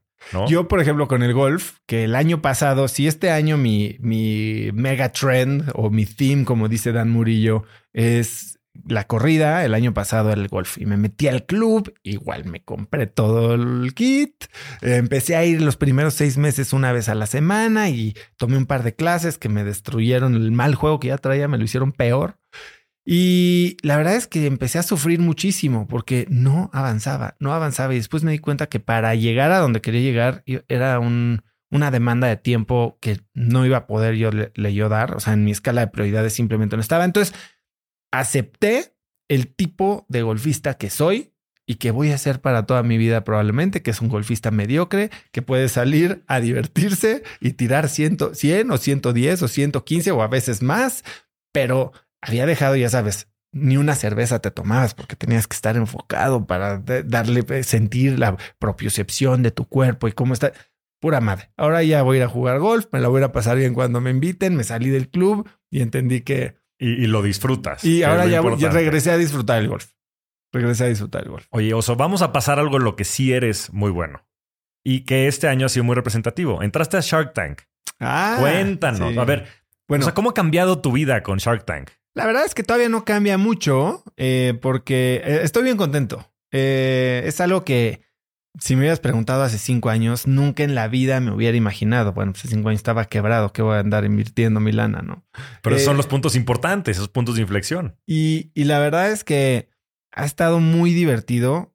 Ya se grabó, como sucede con Shark Tank, que es se graba todo en el primer trimestre del año y sale en el tercer trimestre del año. Entonces, como que son dos momentos muy intensos, ¿no? Al principio que se graba toda la temporada en un espacio de 12 días. A mí este año la verdad es que entraron, se quedaron cinco Sharks de la temporada pasada, entramos cuatro nuevos Sharks, la verdad es que gente increíble. Está Adriana Gallardo, que es alguien que no conocía. Está Brian Reckworth, que estuvo aquí, Carla Berman, que ya también estuvo aquí, y yo como Sharks nuevos. Y además está, pues, las clásicas, Ale Ríos, Marisa Lazo, eh, está Alejandro Lichi, está Marcus Dantus, está eh, Mauri Vergara, que también ya tiene episodio. Y la verdad es una dinámica bien padre. A mí me invitaron y creo que voy a estar nada más en como en tres episodios de esta temporada. Yo no sé si se vuelva a repetir o no. Y de hecho, antes de entrar a grabar, como que yo no estaba pensando en la que sigue y la próxima más, sino voy a aprovechar estos tres días o los que sea que me tocó grabar, los voy a disfrutar cañón porque si bien he tenido oportunidad de estar en un foro de televisión muchas veces en mi vida, en muchos diferentes roles, desde como spokesperson de alguna de mis empresas, eh, era el güey que cocinaba las eh, recetas saludables en Venga la Alegría en la mañana cuando tenía Instafit, o me ponía a hacer ejercicio en Vida Zen en Claro Video, o hasta antes cuando era chiquito haciendo comerciales y diciendo cualquier tipo de estupidez. Pues esta vez sí eres como, como le dicen mis hijos, ¿no? El main character. Y sí, sí es un rol bien diferente. Este, cómo te tratan, cómo qué es lo que se espera de ti. Y, la verdad es que fue una experiencia muy bonita. Además de que creo que pues pude traer algo que para a mí Shark Tank, ¿por qué me gusta tanto? A ver, sí es tele, hay que entenderlo, es tele, pero tiene un trasfondo bien importante de, de verdad. O sea, la lana sí es real. O sea, sí los Sharks invierten su propio dinero. Bueno, hay gente que levanta pequeños fondos para invertir yo estoy invirtiendo mi propio dinero. Eh, los emprendedores sí son reales, los deals son reales. Y, si bien hay muchos deals que terminan no materializándose por temas de due diligence después de, de que salen en la tele, pues la idea es que sí existan estos negocios, ¿no? Pero yo lo que veo de Shark Tank es, es un programa tremendamente popular. O sea, nada más para que te des vuelo. Shark Tank en México tiene 1.7 millones de seguidores en YouTube. Es el único programa de Sony Channel o de Sony TV que tiene su propio canal de YouTube separado y no están todos los episodios de Shark Tank México dentro del canal de Sony. O sea, es una propiedad bien interesante con muchísimo alcance y es yo creo que eh, un gran ejemplo de edutainment porque sí es entretenimiento y sí la edición yo creo que es para meterle un poco de intriga y dejan el gancho ahí en donde, y lo hacen muy bien. Lo hacen increíblemente bien. Pero eh, la realidad es que es una gran fuente de aprendizaje para todos los que quieren emprender. Eh, y yo creo que lo que traemos los nuevos Sharks a la temporada también es mucha experiencia, tanto Carla como Brian como yo, pues tenemos experiencia en digital y emprendiendo, ¿no? Digo, Marcos también tiene experiencia en digital, pero los demás son, son de negocios mucho más tradicionales. Marisa con las pastelerías, sale con Ambrosía y bueno, Lichi y Amauri con sus eh, network marketings gigantescos, ¿no? Este Nice y OmniLife, que son unos monstruos. Eh, pero la verdad es que está muy padre poder traer esta visión de cómo se invierte en el mundo de venture aunque muchos de los negocios que vienen a Shark Tank no son negocios tipo ventures, ¿no? Son, son negocios que pueden generar buen cash flow, que eso también está padrísimo, pero con los que te puedes meter muy bien y los emprendedores son gente, pues como, como los emprendedores de verdad, aguerridos, visionarios, algunos pues sí, con algunas carencias en términos de experiencia, pero de eso se trata de armar equipo, ¿no? Ahora, sale, no sé cuándo vaya a salir este episodio, pero la, la temporada se estrena el 7 de julio. Entonces, ah, pues, es, yo creo que ahí es cuando va a empezar a cambiar, ¿no? Yo platicaba con Arturo Elías y me dijo, eso sí es, sí es muy diferente, sí tienes que prepararte, prepararte para, lo, para lo que va a pasar. Yo creo que para mí va a ser en, un, en una escala menor por la exposición limitada que tal vez tengan esta temporada, pero sí hay mucha gente que empieza a, reconocerte. Y, y yo, ¿por qué lo hice, no? Definitivamente había riesgos. O sea, tú dices una estupidez en Shark Tank y puede que te eches al mundo encima, ¿no? O sea, quedaste como el cerdo capitalista, como el que no tiene ni idea, como el abusivo. Claro. Eh, entonces, como que por ese lado estaba un poco nervioso, pero también dije, a ver, yo no voy a ir a ser un personaje diferente a quien soy yo, ni en cracks, ni en mis redes, ni, ni en mi vida normal, porque pues, así soy yo. Em, pero sí veía que es una gran oportunidad para crecer el alcance de lo que yo hago, ¿no? Y, y, pues mi misión que tengo definida desde hace varios años es la de inspirar a una nueva generación de emprendedores hispanos a vivir vidas con más impacto. Y qué mejor si te ponen este gran megáfono claro. Eh, a tu disposición, ¿no? Eh, entonces, bueno, la semana que entra tenemos pues todos los junkets de prensa y las entrevistas y el radio y la tele y la fiesta de lanzamiento y demás. Y yo estoy bien contento. Vamos a ver, a ver qué es lo que pasa. Y si eres tú, seguro va a estar divertido y algunas cosas controversiales pasarán en los shows. Sí, creo que, creo que está interesante por ahí. Me, ardí de que me quitaron un deal. Este. Se vienen buenas cosas. Eh, Seguramente no puedes compartir mucho. No, puedo decir nada, obviamente. Pero. Pero va a estar entretenido. Está padre. Estoy contento con los deals que salieron de, del, del programa. Y vamos a ver qué pasa, a ver cómo lo recibe el público y pues porque pues, también de eso depende. Igual y no me vuelven a invitar y voy a estar eternamente agradecido por la oportunidad. Igual y ahí estoy en la siguiente temporada también, quién sabe. Oye, Oso, ¿y qué has aprendido sobre ti mismo en este proceso? Es, a ver, ¿cómo te la pongo? Yo creo que fue un paso bien natural. Cuando hice el Cracks Fund el año pasado, hice un slide en el, en el deck que pueden ver en cracks.la diagonal deck en este, en este puse una como línea de tiempo y cuento mi historia de todo lo que he hecho desde ser eh, becario hasta después tener una maestría, después ser banquero, después ser emprendedor y varias aceleradoras y después haber lanzado el podcast y para terminar en, en bueno, ser inversionista ángel y después lanzar en el fondo, como que los puntos se conectaban muy bien.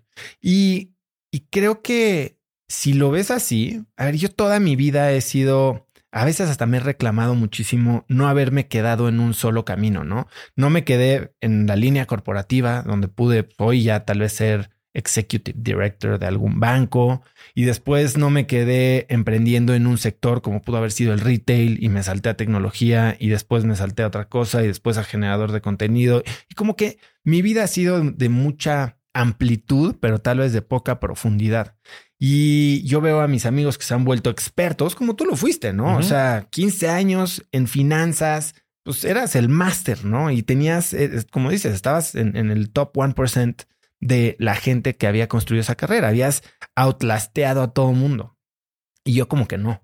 Y, y hoy veo que pues, todo lo que he hecho en mi vida, creo que hace un fit perfecto porque he sido emprendedor, porque estuve en la tele, porque he sido conductor, porque he, sido inversionista, porque creo contenido y tengo una audiencia. Shark Tank es como si lo hubieran construido para mí. Sí, yo creo que hasta se tardaron. no, porque esto obviamente le suma también al proyecto, pero tu carrera es eso, ¿no? Y esto justo da pie al tema Cracks Fund. Uno de los puntos en donde más a veces colaboramos es en eso. Y a mí me encanta lo que está haciendo desde Cracks Fund y yo soy un súper optimista del mercado de venture capital en México. De verdad creo que va a ser lo que probablemente más vaya a dar retornos en el largo plazo, de manera general, ¿no? No específicamente con cada una de los fondos y de las tesis de inversión, pero si ves la brecha de productos y servicios digitales que hay en Estados Unidos y la contra lo que hay en México y Latinoamérica, y después la contrastas contra el consumo de medios que hay en México, es brutal. O sea, México y Latinoamérica son la región número uno en consumo de medios del mundo. Y la parte digital es brutal. O sea, casi cinco horas al día, de las cuales tres horas y media son redes sociales. Entonces, o sea, nada más contrastando esas dos, como que pareciera que todo está echado a andar. Pero, pero ¿cómo, ¿cómo se ha desarrollado este proyecto de Cracks Fund? Porque también es algo que creo que, digo, sobre todo en este canal no has platicado tanto a profundidad. No, la verdad es que fue algo que también hice como un experimento, ¿no? Eh, platicando aquí con, con Jorge Combe eh, en su episodio me dio la idea y de ahí lo eché a andar y es algo con lo que había yo coqueteado, pues había estado invirtiendo como ángel, pero también me di cuenta que mi dinero no me iba a alcanzar para invertir en todo lo que quería invertir y tampoco iba a poder tener el impacto ni jugar en los niveles en los que quiero jugar, porque si bien ya no estoy operando una empresa que puede ser un unicornio de tech, tampoco significa que A, no tengo nada que agregar al ecosistema y B, que no quiero quedarme fuera, ¿no? Eh, entonces, creo que el fondo es una buena manera de hacerlo. Ahora, yo lo quise hacer de una forma bien fácil. Eh, no, me daba, y tal vez por, por no querer sobrecomplicar las cosas, pues no quería levantar tantísimo dinero que tuviera, estuviera yo en el mismo pool, digamos, que con los grandes fondos de Latinoamérica. Quería seguir invirtiendo como ángel, pero con un poquito más de músculo. Y levanté este fondo de como 6 millones de dólares, que se levantó relativamente rápido de ochenta y tantas personas. O sea, eh, tengo muchos fundadores de unicornios, muchos de los managing partners de los fondos más importantes de, de México y, de la TAM están invertidos en, a título personal. Estás tú eh, y muchos de nuestros amigos de Cracks Mastermind y demás. Y la verdad es que traía una... Y lo manejo yo solo, ¿no? Creo que ya lo había platicado, lo monté sobre la plataforma de AngelList, entonces ellos hacen todo el back office, que es lo que te podría quitar mucho tiempo, y yo me encargo de sourcing, evaluación, inversión y seguimiento de las, de las inversiones, ¿no? Por eso, pues no doy asesorías a empresas que no están en el portafolio, porque pues, creo que mi responsabilidad para la gente que me abre las puertas a su sueño, que yo es así como veo cuando te invitan a invertir, te están abriendo las puertas a participar de su sueño y a dejarte hacer que tu dinero se multiplique con su trabajo. Así que no es el balance de poder, no es como lo creen los inversionistas de mi lana es la que vale y tú traes ideas y como tus ideas y tu trabajo hay millones, mi lana es lo, lo que hace la diferencia. Al contrario.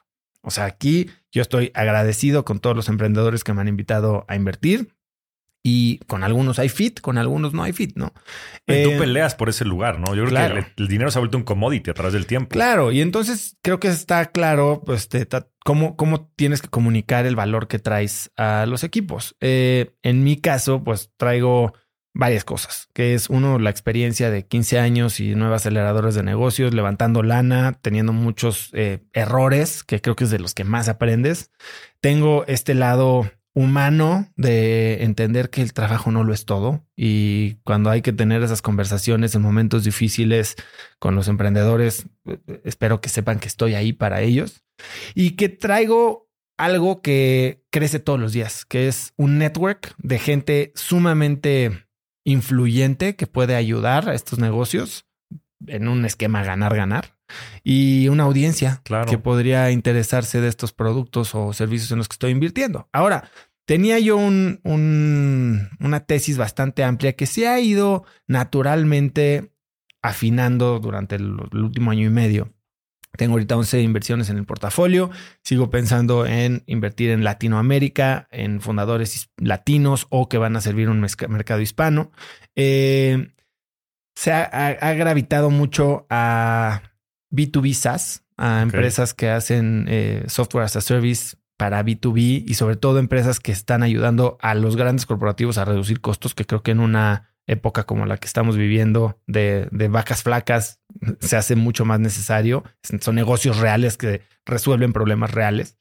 Em, mucho también tiene que ver con fintech. ¿Por qué? Porque sí creo que, a ver, si bien fintech tal vez ya pasó el momento del boom y empezó hace 10 años y hoy estamos viendo todos los grandes éxitos con Nubank, con Albo, con este incluso Rappi Bank, Bitso, Credit Justo. Vamos a ver en qué terminan todas esas historias, pero han crecido muchísimo, ¿no? Eh, sí creo que, como tú lo decías, si hay un gap enorme en Latinoamérica, es en el, acceso a servicios financieros para personas y para empresas. Y ahí es donde sigue habiendo mucha actividad. Y hay que entender que en Venture Capital, pues los retornos se hacen cuando un, un fondo más grande viene y aumenta la evaluación y sigue inyectando dinero a la empresa y eso lo ayuda a crecer. Entonces, tienes, como dicen, no, no, no me des, pónganme donde hay. Y pues en fintech es en donde hay, estoy ahí invirtiendo mucho pero también estoy eh, con mucho interés en temas de salud, mucho interés en temas de supply chain y sistemas que sirven a la cadena logística.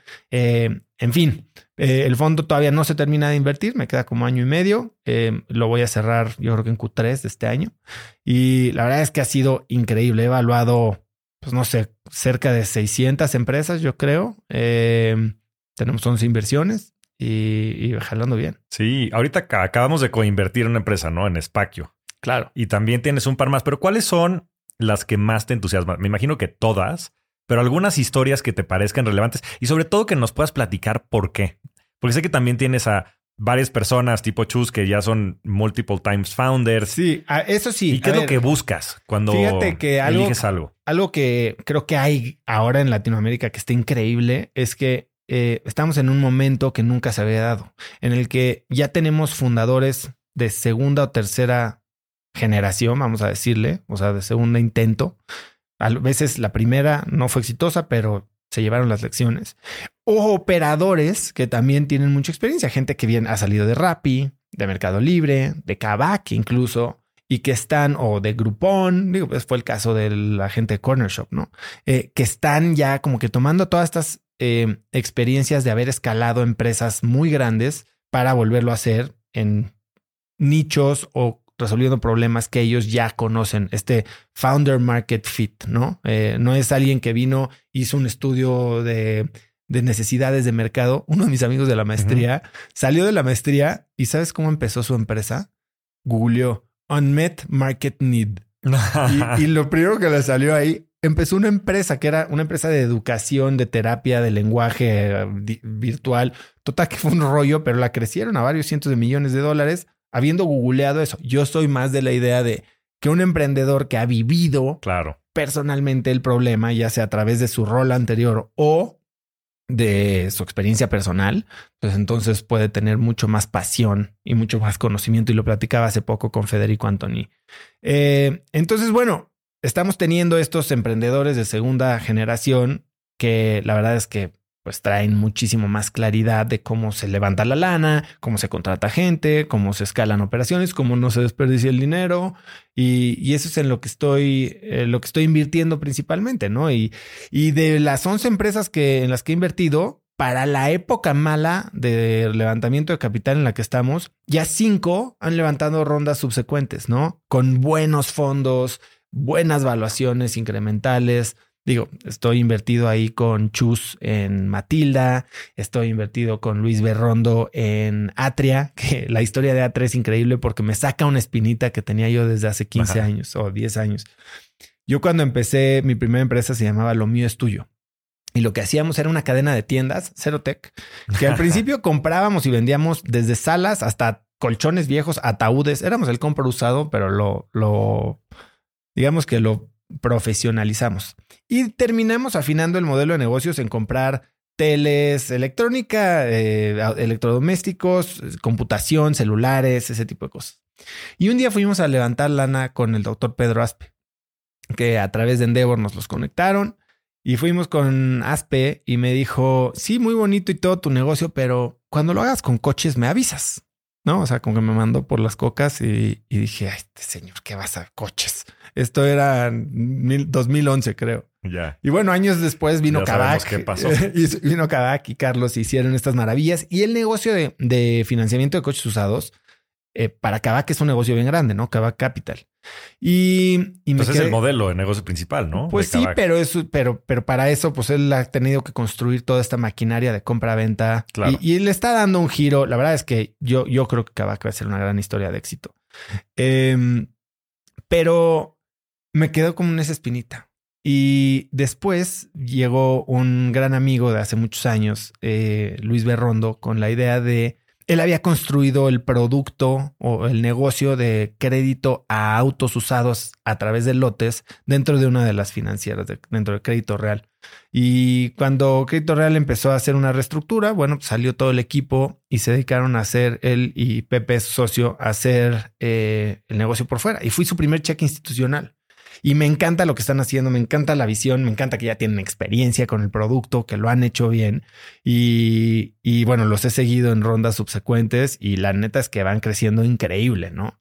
Eh, entonces tengo pues Atria, que, es la de los coches. Tengo también a, a Roberto Vargagli y su equipo, que tiene una empresa que se llama Senki. Estos cuates construyeron eh, OpenPay, que era como este, esta pasarela de pagos que conectabas ahí con la compró, ¿no? BBV. Y estuvieron cuatro o cinco años dentro de BBV operando.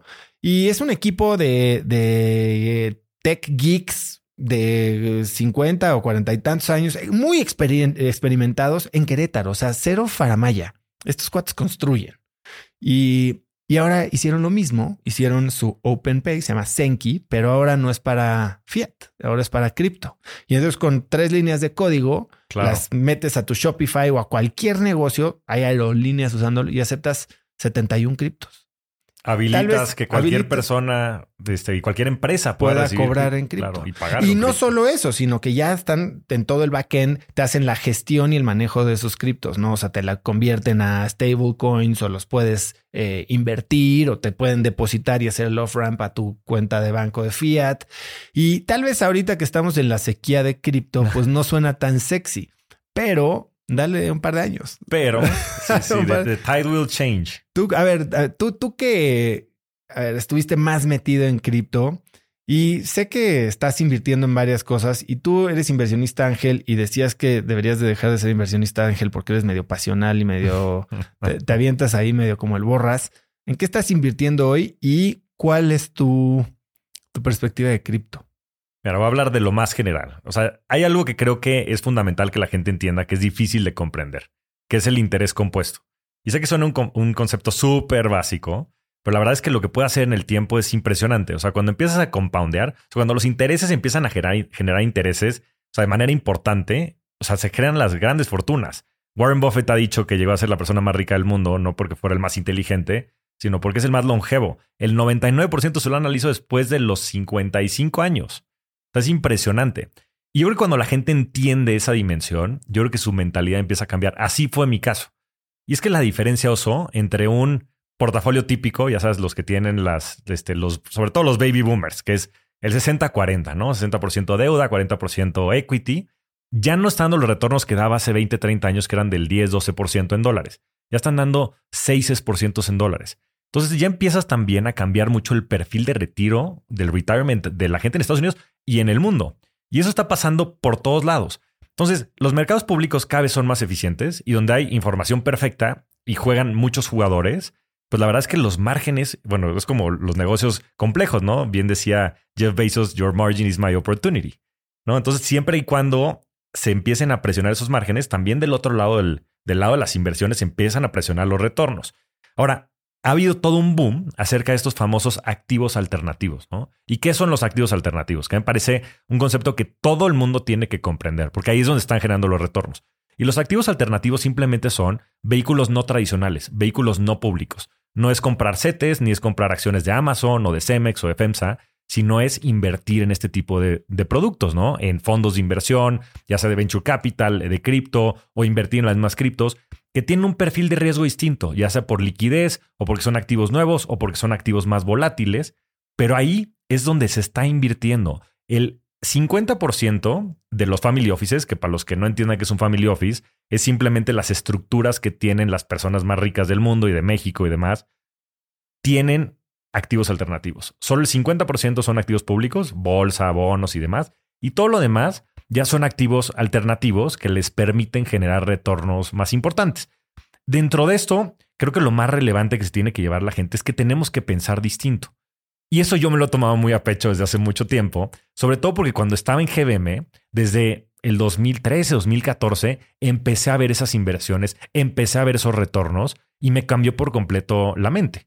Y entonces el tema de venture capital, el tema de private equity, el tema de real estate, sobre todo en mercados que no son perfectos, es una grandísima oportunidad. Ahorita nos, nos llegó una oportunidad de, un muy buen amigo que tiene una, una financiera que se llama Alta Financial, que lo que hacen ellos es que financian al negocio del cannabis, pero no financian la producción ni mucho menos, sino ellos rentan warehouses para ahí almacenar el producto y como no financian a estos productores, eh, o en, fin, la cadena de valor, las grandes financieras en Estados Unidos, porque todavía sigue vetado y de cierta manera visto como alto riesgo, pueden cobrar tasas del 16 al 18% en dólares por rentar esos inmuebles, que inclusive les dejan de garantía o prepagado hasta 10 meses.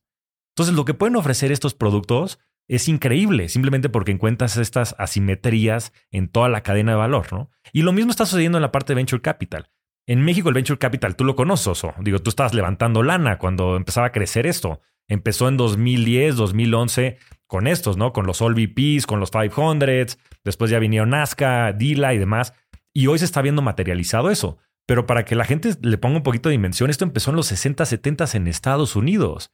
Y de ahí salieron las grandes empresas, Amazon, Google, y se han hecho múltiples veces dinero, ¿no? A mí me encanta la historia de Héctor Sepúlveda, que lo tuviste aquí en tu podcast, y, también en Rockstars del Dinero, pero lo, lo, tuviste y te platicó que la primera ronda de inversión de Kavak fue a 8 millones de dólares. Y, y, la última, bueno, pública, que sabemos fue 8 mil. Entonces hizo mil veces dinero. Entonces empieza a ponerle, o sea, que la gente empieza a ponerle dimensión a esos números. Porque sí, son Power Law Distributions, ¿no? Y esto lo que quiere decir es cuando tú inviertes en la bolsa, cuando tú echas un volado. El volado es lo más claro, ¿no? Pues la mitad de las veces va a salir águila, la mitad de las veces va a salir sol. En los startups no es así. En los startups 8 de cada 10 van a tornar, bueno, 7 de cada 10, y los demás se van a quedar ahí medio muertos y uno la va a romper. Pero con ese uno que la rompa, de las 11 que tiene, si uno o dos la rompen, vas a hacer múltiples veces el fondo. Y cuando hagas múltiples veces el fondo, tal vez vas a haber hecho, pues no sé, 5, 10 veces tu dinero, ¿no? Ahorita ya están en, el último periodo de inversión fondos como 500, como Dila y demás, y tienen a estos ¿no? titanes dentro, a Clip, Confío, Kavak, que, que esos fondos están pagando cuatro o cinco veces el dinero que le metieron. Entonces, cuando empiezas a entender eso, la verdad es que también empieza a cambiar mucho tu mentalidad. Y esto, regresando a la pregunta inicial, pues ha cambiado y ha transformado por completo la manera en la que yo invierto. Entonces, yo tengo ahorita un portafolio como de 25 startups que he invertido en directo como ángel inversionista, por varias razones. Sí, una parte porque me encanta estar ahí y me encanta sobre todo apoyar a los, a, los emprendedores. Yo creo que no hay labor más noble que ayudarlos desde tu perspectiva y demás. También el network que se ha generado, ¿no? Y las audiencias que he generado a través de mis múltiples esfuerzos de comunicación lo hace muy natural porque te empiezan a llegar, inclusive el deal flow, digo, 600 empresas, Oso. O sea, tú no eres en teoría un profesional, ¿no? De la inversión y te han llegado 600 empresas en un año. O sea, es impresionante. Entonces, esa es una parte. Pero la otra es que yo estoy convencido de que existe esa oportunidad de generar retornos, pues no, inclusive de más de 20%, si es que haces bien la chamba, porque se va a dar. O sea, ese salto en este gap que existe entre pues, las audiencias que ya existen online y los productos y servicios que necesitan, pues va a generar una, una riqueza impresionante en los, en los próximos años. Y eso creo que es algo que, que debemos aprovechar. ¿Y en qué estás invirtiendo tú? Yo estoy invirtiendo, ahorita estamos creando un vehículo, y de hecho lo estoy haciendo con Pablo este, Sánchez, que se va, a llamar Revolution Capital, que va a ser una plataforma de activos alternativos, en donde lo que queremos hacer es fondos de fondos de todos estos tipos de activos. Un fondo de fondos de real estate en la parte de activos tradicionales, en el que vamos a estar invirtiendo en proyectos como este que platicábamos de Alta Financial y otros muchos, proyectos de multifamily en Estados Unidos, que también tienen perfiles de retorno súper buenos de doble dígitos en dólares. En la parte de Venture Capital, pues lo que estamos haciendo es, oye, nos encanta Venture Capital en México y en Latinoamérica. ¿Cómo lo hacemos? Pues Oso tiene su tesis, Nazca tiene su tesis, Dila tiene su tesis, Cometa tiene su tesis. Pues ¿para qué nos metemos en las tesis, que en algunas de ellas van a renunciar a muchos de los deals? ¿Y por qué no mejor indizamos Venture Capital en México y Latinoamérica? Entonces vamos a participar en todos los fondos y abajo vamos a ofrecerle a las personas un vehículo indizado para participar en real estate, en alternativos, en venture capital en México y Latinoamérica, lo mismo en private equity con fondos como General Atlantic, por ejemplo, que es una belleza. Yo estuve invertido desde el 2015 vía GBM. Entonces, hay una serie de factores y esos fondos necesitas 5 millones de dólares para invertir. Ahora, si nosotros lo, lo, que podemos hacer es entrar a estos vehículos, invertir y después pulverizarlo para que haya múltiples personas que puedan participar, pues qué mejor, ¿no? Y en la parte de cripto específicamente, que sabes que me encanta y me apasiona el tema, ahí también me estoy asociando con Alan Casís y con otro buen amigo David Rodríguez de Monterrey, con una experiencia muy buena en investment banking, en más de 15 años en el ya difunto Credit Suisse. También estamos creando un vehículo más para clientes institucionales para invertir en cripto, ¿no? Que eso es donde hemos tenido una especialización muy importante. Digo, obviamente Alan, quien, quien ya tuviste por acá, y nosotros para poder capturar, pues mucho de lo que yo creo que se va a manifestar. Para mí los primeros principios de cripto están y siguen estando. Y es más, lo contrario de un bull market no es la gente mentando madres en Twitter de que puta se fue a la mierda el precio de Bitcoin y el rollo, sino es la apatía. Lo contrario de la euforia no es, no es que estés deprimido y no es que estés enojado, es la apatía. Y hoy nadie habla de cripto. Y para mí es el mejor indicador de que probablemente lo mejor esté por venir. Sí, bueno, y 2024 trae el halving de, el halving de Bitcoin, que se ha visto que se repiten esos patrones.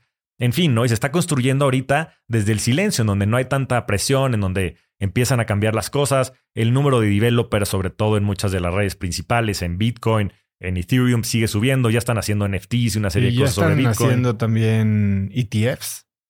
Viene el ETF de BlackRock, esa es una súper noticia. O sea, BlackRock es el gestor, bueno, junto con Vanguard, los dos gestores de inversión más importantes del mundo. O sea, nada más para que lo ponga la gente en, este, en parámetro, 6 trillones de dólares vale cada uno. O sea, es una locura de dinero. Y ellos ya aplicaron al primer ETF de Bitcoin Spot, que es distinto a los que existen actualmente. Y esto va a empezar a permear, ¿no? Y, en fin, yo creo que va a empezar a cambiar la conceptualización de eso porque van a cambiar inclusive, para mí, la infraestructura misma del sistema financiero, ¿no? Y esa es la apuesta a largo plazo, es que esta tecnología habilita algo a escala que antes no existía. Y la gente, pues antes también pensaba que el Internet era una cosa pasajera, ¿no? No sé si has visto el video que sale David Letterman con, burlándose de Bill Gates. De Bill Gates, güey. Pues imagínate, güey. Burlándose de lo que hoy es una de las cinco personas más ricas del mundo, ¿no? Ridiculizándolo. Y eso mismo yo creo que se va a manifestar, porque para mí cripto es el Internet del valor, ¿no? Como, como, como Internet fue esta, este cambio de paradigma en temas de comunicación. ¿Sabes qué he estado haciendo últimamente? O sea, mis hijos, pues como muchos niños tenían un cochinito, ¿no? Y cada uno su cochinito. Yo creo que llevaban tres o cuatro años ahorrando en su cochinito y domingos, que si vendían galletas, que si el ratón les traía de los dientes. Y a mí me estaba empezando a, a causar conflicto el hecho de que estuviera el dinero ahí guardado en una madre de cerámica, este, mientras la inflación está al 10% y ni lo usaban, ni lo ponían a chambear, ni nada. Entonces, el domingo les dije, les empecé a hacer medio Inception las últimas semanas y les empezaba a explicar qué era invertir, ¿no? Y era poner a trabajar tu dinero y no les expliqué inflación, ni mucho menos. Eh, pero logré que el domingo rompiéramos el cochino rompimos los cochinos de los dos niños, cada uno tenía un, monto diferente. Y lo que les dije es, les tengo un deal. Del 100% que tengan en su cochinito, el 66% me lo van a dar a mí. Y yo se los voy a doblar y lo voy a poner en una cuenta y lo vamos a invertir. Y el 33% es para que se lo gasten en cualquier estupidez. Entonces, uno de mis hijos compró Beyblades y está y otro 16 yoyos, no sé cuántos yoyos y este, pero, pero ahora entonces la conversación que tenemos y abrí ahí en GBM Plus una estrategia y les platico, a ver, ¿qué quieres comprar? A ver, ¿qué empresa? No, pues Apple. Eh, Google, Mercado Libre, que nos encanta comprar en Mercado Libre. Y entonces un día llego y le digo, mira, Mercado Libre subió. Sí, es que estuvimos comprando hoy en Mercado Libre. Bueno, pero le digo, ya entendiste que cuando la gente compra Mercado Libre sube. Eh, y entonces ahora estoy en eso, ¿no? A ver, también quiero que entiendan que no es algo que se ve todos los días, porque pues, si el día que pierden 2% no, no están tan felices, pero pero es una manera padre de empezarles a inculcar una relación buena con el dinero, que, es algo que yo nunca tuve, ¿no? Y ahí lo que me entra es un poquito la... ¿Dónde marcas la línea entre sobre preocupar a tus hijos ahora que lo que quieren es hacer más dinero para meterle más al cochinito, ¿no? Y no, pues, ser buenos estudiantes y disfrutar y vivir la vida y divertirse y estar con sus amigos y jugar. Pero en ese sando, tú, ¿cómo pensarías en hablar de lana con tus hijos? Es algo que he pensado mucho porque de verdad creo que es un gran, grave problema. Y nosotros lo que hicimos fue, yo a mis hijos les, les doy dinero, o sea, no les doy un domingo ni nada, sino más bien se lo tienen que ganar. Entonces ellos hacen ciertas acciones, les doy su domingo a final de semana, ¿no? Y es en función de esas acciones que tienen que hacer. Actos de ayuda, o sea, tienen que tener actos de ayuda todos los días. Este, bueno, ciertas cosas como básicas de pues no despertarse en la noche, irnos a despertar y algunas cosas que también conductualmente queríamos cambiar. ¿Y tienes algún dashboard en el que vas a Tenemos un dashboard. O sea, tenemos un, pizarrón en grande en donde cada uno tiene el suyo y todos los días es el checklist, ¿no? Y vámonos, ¿está o no está? Y entonces más bien ellos salen siempre con 10 dólares y les va restando si no tienen alguno de esos, ¿no? Este, mi hija, la chiquita, que es un desmadre, salió a su padre esa siempre se va en cero o en uno. Y no alarma de jamón. Digo, tiene cuatro años, entonces todavía no entiende mucho este, lo que está sucediendo, ¿no? Y mi hijo el grande pues, es súper aplicado. Yo creo que es un tema que también con el tiempo te vas dando cuenta. Y lo que estamos haciendo específicamente para el tema de inversión, yo empecé este, utópicamente en mi cabeza, dije, bueno, les voy a duplicar el, dinero si llegan a finales de año con cierta este, cochinito, ¿no? Con cierta caja. Y claro que para ellos eso es un mundo. Pues cómo no, o sea, el gran tiene siete años, un año es casi el 15% de su vida. Entonces lo cambié al trimestre. Tampoco funcionó. Ya estamos en el mes, ¿no? Entonces si llegan al mes yo se los duplico. Pero sí está ayudando a cambiar sobre todo su comportamiento porque dejan de gastar. Mi hija, la de en medio, es así, es súper gastadora, ¿no? Y siempre que le llegaba su lanita se iba al Target ahí a comprar nuevo maquillaje y el rollo. Y ahorita estamos también cambiando el comportamiento porque empiezan a ver estas cosas, ¿no? Yo creo que, bueno, pues obvio, este, tus hijos ya un poquito más grandes, pues pueden empezar a entender estas cosas y direccionalmente está poca madre eso, es, para el ahorro y para la inversión en qué está. Esto se los duplico. Se los duplica. Se los duplico al mes. Pero o sea, no están invertidos en ningún instrumento ni nada. Ellos en directo no, porque ahorita lo que quiero es que ellos lo vean, ¿no? Y al, principio con los mismos billetes es más fácil de verlo, porque pues, aquí tienes, ya sabes, tu bonchito de puros unos de dólares y te doy otro. Y entonces ese impacto visual que tiene y en la experiencia es más fácil que si ven que la cosa subió en el celular, ¿no? Yo a mi hijo Iker, que sí sabe, ¿no? Él dice, oye, ¿qué se dedica tu papá? ¿no? Y dice bitcoins. Entre bitcoins y a destruir a los bancos, ¿no? Porque son los dos mensajes que él tiene claro. Bueno, mínimo no dicen que eres youtuber como, como mis hijos. Bueno, pero eso es bueno. La verdad es que se sentiría tanto más orgulloso si dijera youtuber. O sea, él quiere. Cuando yo le digo, ¿qué quieres ser? youtuber. Le digo, ah, pues sabes que tu papá por ahí va. Está siguiendo esos pasos. Pero con esos conceptos que a veces son un poquito más etéreos como los bitcoins y demás, les cuesta un poquito trabajo porque no estamos todavía ahí. Yo creo que es algo que se va a terminar dando cuando esto se convierta en el status quo. Pero estos pequeños hacks que estás haciendo y que estoy haciendo, yo creo que son lo que le dan las bases a las personas para empezar a comprender de finanzas. O sea, cuántas veces lo hemos platicado de, o sea, qué falta nos hace empezar a tener educación financiera desde jóvenes. O sea, no entiendo por qué sigue sin haber eso en el, en el currículum de las escuelas, hasta en las universidades.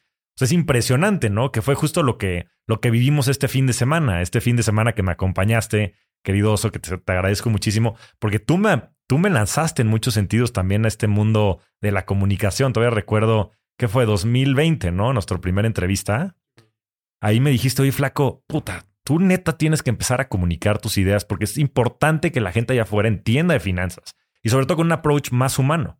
¿no? Entonces en ese momento lancé mi blog, me acuerdo, en junio del 2020 y la verdad es que todo eso se ha ido evolucionando de manera increíble y ahora en mi proyecto que lo que quiero es poderle ayudar a la gente a crear libertad a través de la riqueza, pero no solo de la riqueza personal en el sentido de hacer dinero, sino también que hay una riqueza personal, ¿no? Y que la gente pueda entender pues que hay un propósito y que lo piensen y lo desarrollen, ¿no? Y en ese sentido lo que vivimos el fin de semana pasado, que te agradezco que hayas estado ahí y bueno, muchísimas personas que han sido muy importantes para mi vida, para que la gente no nada más trabaje en un plan financiero, que creo que eso lo puedes encontrar en todos lados, ya hay videos en YouTube, sino que lo puedas integrar también con un tema de visión de vida y de propósito y de valores y que puedas entender tu relación con el dinero, ¿no? ¿Qué tal de, de fregón estuvo ese taller con Pablito para poder comprender, ¿no? ¿Cuáles son tus necesidades del ego, ¿no? Y cómo necesitas actuar financieramente para cumplir con esas necesidades, sea cual sea, sea comprarte los últimos gadgets o la, o la t-shirt sin mangas, en mi caso, los nuevos lentes que te van a llegar, pero esas cosas son importantes y no las puedes dejar de lado porque son parte de tu identidad, ¿no? Entonces, la verdad es que fue un experimento poca madre en este primer proyecto que lanzamos que se llama Wealth Mastery. Y bueno, la verdad es que fue muy conmovedor tú que este, pudiste estar ahí. Estaba mi familia, mi mamá, mi esposa, amigos queridos, este, gente importante que me ha ayudado a impulsar estos nuevos proyectos y demás. Algo que me dio mucho gusto y, y, que lo hemos hablado medio, medio ahí esporádicamente, es que toda la gente que estaba ahí, al menos en la parte de la facilitación, pues es gente que ya hemos conocido y que nos llevamos, digamos que ayudando, medio colaborando los últimos años.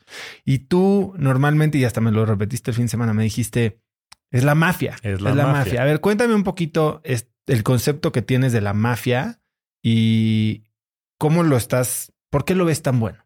A ver, el concepto de la, de la mafia en el contexto de los negocios, porque la mafia seguramente todo el mundo la conoce, nació sobre todo con el equipo de PayPal, ¿no? El equipo de PayPal, para los que no sepan, es la unión de dos empresas, una que era de Elon Musk y otra que era de Peter Thiel.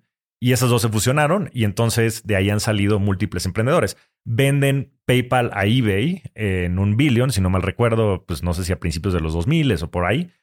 Y después estas personas crean pues muchísimas empresas todas unicorns y de muchísimo valor, ¿no? Este, Peter Thiel, eh, Palantir. Palantir y después Founders Fund, este, mm, eh, Elon Musk, Reid Hoffman, Reid Hoffman, LinkedIn. LinkedIn, este, obviamente Elon Musk, todas las empresas que ha hecho, también el fundador de YouTube, si no mal recuerdo, también salió de ahí, este, mm, también el de Affirm, este, Max Levchin, o sea, una serie de eruditos, ¿no? Y lo que sucede es que, claro, o sea, estas cosas también son tienen sus network effects, ¿no? O sea, el, que confluyan tantas personas con tanta capacidad y después con tanto network, ¿no? Por eso me refiero al network effect, pues genera una ventaja competitiva brutal. Porque entonces el acceso que tienes, el consejo que tienes de personas em, y otras muchas circunstancias, además de la información y el conocimiento, pues hacen que tengas una ventaja competitiva muy eh, marcada contra otros este, grupos sociales y personas.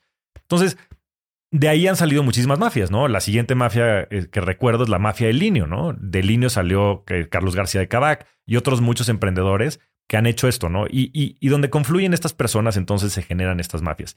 Y yo lo que creo que, que, está sucediendo, ¿no? Y lo puedes ver muy marcado, pues también en, en México y en, y en Latinoamérica, pues son estas mafias también de personas influyentes, ¿no? En múltiples sentidos y en múltiples ámbitos. Este, en Monterrey, pues tienes algunos que, ¿no? Este, a, a los Dieck, tienes a Roberto Martínez y a una serie de personas que se han juntado, este, los Rusarín, que se han juntado y que a través también de su influencia, pues explotan ese network que tienen, de manera en la que pueden también llegarle a más personas.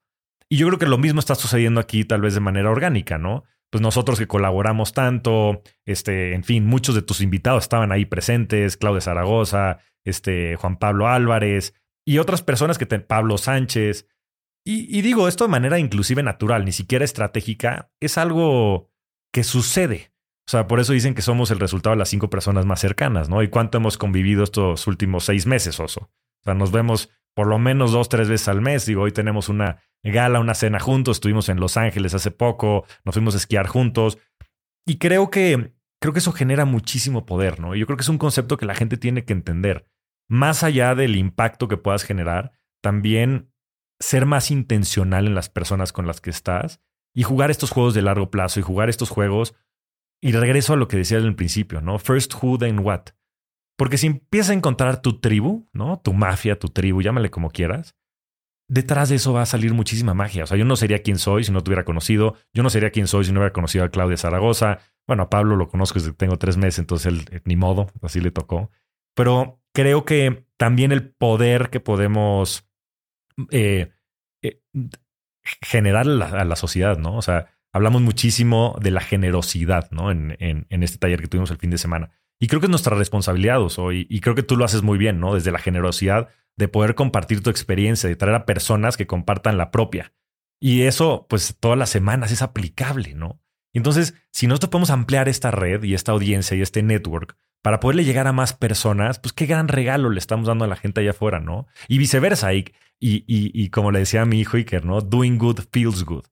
Y yo en esta segunda etapa de mi vida, lo que ha sido impresionante, Oso, es que yo creo que toda mi vida ha sido un privilegiado. O sea, pocas personas como yo han tenido la oportunidad de aprender de tan, tantas grandes mentes, de, de tantos grandes corazones, de consumir tanto, ¿no? Y en esta segunda mitad de mi vida, yo lo que me he dado cuenta, sobre todo este último año, es que ahora me toca a mí dar. Me toca a mí dar y a través del dar, la satisfacción que he generado Oso es 10, 15 veces lo que antes eh, tenía de consumir. Y, y me encanta, ¿no? Y que fue justo lo que vivimos este fin de semana en Valle de Bravo, el poder dar esta perspectiva, el que estuvieras tú y todos compartiendo su punto de vista, nuestra mafia, eh, fue algo este, sin igual, ¿no? Y, y, el, el, que se llevó el mejor regalo fui yo.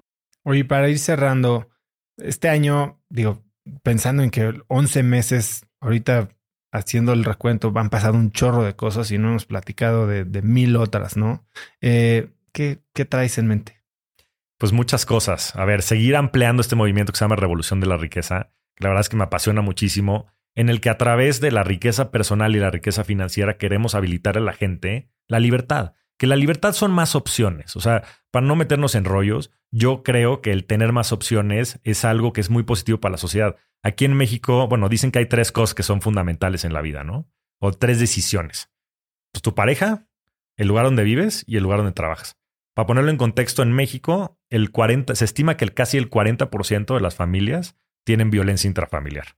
El 85% de los empleados están insatisfechos en su trabajo y casi el 35% de los mexicanos no está feliz en el país en el que vive. Entonces, yo lo que digo es, ¿qué pasaría? ¿Qué pasaría si pudiera la gente tener más riqueza financiera, que les dé más opciones, y también más riqueza personal, que les ayude a generar esa riqueza financiera y que también les dé más opciones? Porque el tener y poder controlar pues, tu alimentación y demás habilita y te desbloquea niveles, ¿no? Entonces van a haber muchos programas que vamos a desarrollar detrás de eso, offsites inmersivos como el que hicimos en Valle Bravo, pero también muchos programas de educación online. Tenemos ahí un par de alianzas que vamos a estar anunciando en los próximos meses e iniciativas para poder eh, llegarle a más personas y masificar todos estos esfuerzos y muchas otras cosas que haremos, eventos, este, en fin, no nos vamos a meter mucho en ese tema. Estamos lanzando Revolution Capital con Pablo Sánchez, eh, que va a ser este, esta plataforma de activos alternativos. También eh, estoy lanzando este fondo de cripto junto con, con David y con Alan, que se va a llamar Astra. Entonces, este, en eso también súper metido, ya vamos muy avanzados, esperamos salir ahora en los próximos meses. Y, y, bueno, seguir construyendo este pipeline de proyectos orientados en ayudarle a la gente a habilitar esta libertad que creo que es tan importante y tan fundamental para, para las personas. Entonces eso viene. Pero a ver, Oso, ahora viene de tu lado. Tú también, como decías, pues han pasado 11 meses, pero parecen 3, 4 años. Y este, y sé que tienes planes interesantes y planes también que van a ayudar, creo que, a habilitar nuevos niveles para la gente. Pues la verdad es que sí, este año em, como que le metimos mucha cabeza a dónde queríamos ponerle la energía, ¿no? Y por un momento estuvimos a punto de lanzar un producto que le invertimos lana, empezamos a empezamos incluso hasta a vender y decidí pull the plug porque algo no se sentía bien, no lo estábamos haciendo con la calidad que yo quería y dije antes de, de hacer las cosas medias, mejor no las hacemos y no esperamos a que el negocio sea, el modelo sea correcto, el momento sea correcto. Eh, y, y, el segundo semestre viene, ahora sí que no sé mi equipo cómo, cómo le va a hacer, porque, a ver, empieza mañana, ¿no? Hoy estamos a, ¿qué día es hoy? 28. 28 de junio. Mañana, en enero hice el reto Gana tu Mañana y 8 mil personas, estuvo increíble. Y de ahí abrimos la primera generación de una comunidad que se llama Achievers, ¿no? Eh, se metieron como 850 personas y es un un proyecto increíble de desarrollo personal, de productividad y diseño de vida que concluye mañana en un evento increíble al que vienen presencialmente, pues yo creo que como 450 o 500 personas, de gente de Colombia, gente de España, gente de Sudamérica, padrísimo. Y empieza mañana y luego, luego nos vamos a, vamos, porque a ver, como que me di cuenta que nosotros nos movemos como en dos verticales. Está la vertical profesional, toda la parte de emprendimiento, el fondo, inversiones, eh, hasta cursos de como Cracks Mastermind. Y después, bueno, Cracks Mastermind como que engloba las dos. Y lo otro es el desarrollo personal que está ahí, lo de Achievers. Y como que mucha gente me había estado pidiendo algo para ayudar a la gente a, escalar negocios. Algo que hice en pandemia que fue algo súper hecho así como bare bones. Fue un, un programa que se llamaba eh, War Room que eran como todas las lecciones que yo aprendí de todos mis networks de fondos de inversión y demás durante la pandemia de cómo reaccionar a estos momentos de crisis. Y entonces ahora lo que estamos haciendo es lanzando un programa de un evento presencial, es un happening de tres días en el que vamos a hablar, se llama Business Masters, Business Masters Live, y vamos a tener expertos en lo que yo le digo las seis palancas de que tienes que accionar para detonar el crecimiento de tu negocio. Y entonces vamos a hablar desde recursos humanos, finanzas, eh, marketing, tecnología, obviamente mucho el tema personal del emprendedor, eh, core del negocio. Y, eso va a ser en octubre. Para eso vamos a hacer un panel ahorita el 10 de julio, que vamos a tener a Ale Ríos, a María Arisa, a Manolo Atala y por ahí tal vez viene un invitado sorpresa muy bueno hablando un poquito de estos conceptos, ¿no? De escalabilidad, sin importar si vas a un IPO o si vas a abrir tu segunda taquería, ¿sabes? O sea, ¿de qué tienes que estar hablando cuando quieres ser un emprendedor que lleva tu negocio a un lugar en el que puede tener más impacto? Eso viene, vamos a hacer eh, en agosto un reto. Ya no va a ser el reto Gana tu Mañana, ese lo vamos a hacer todos los años, pero en agosto va a ser un reto que se llama Cracks Bootcamp. Y son los cinco días más productivos de tu vida. Y vamos a ir medio David Goggins, pero en productividad. y este, y entonces la gente que se meta va a tener una experiencia de cinco días increíble. Vamos a rifar un chorro de premios, a dejarles hacer cosas que verdaderamente lleven sus sueños a la acción. Lo platicábamos este fin de semana y que al final de la semana veas cómo se vive una semana de alguien que verdaderamente deja de hablar y empieza a hacer. Y eso va a estar increíble. Vamos a abrir la segunda generación de Achievers. Eh, después viene en noviembre un, una cosa que va a estar espectacular que estoy organizando en Sociedad con Colors de Cory Crespo. Se llama el Cracks Summit y es un día con vamos a, a, sentarlo en la mentalidad del mexicano. Y entonces vamos a tener a los mexicanos más picudos a nivel mundial que están proyectando el nombre de México lo más alto a nivel global. Y vamos a tener unos speakers de primerísimo nivel eh, en un lugar que te, te vas a ir para atrás de cómo lo vamos a dejar.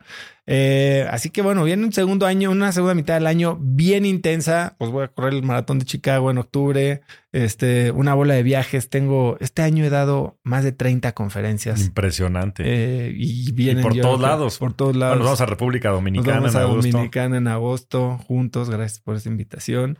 Pero sí, desde Las Vegas hasta Cartagena, pasando por Costa Rica y República Dominicana, todo México.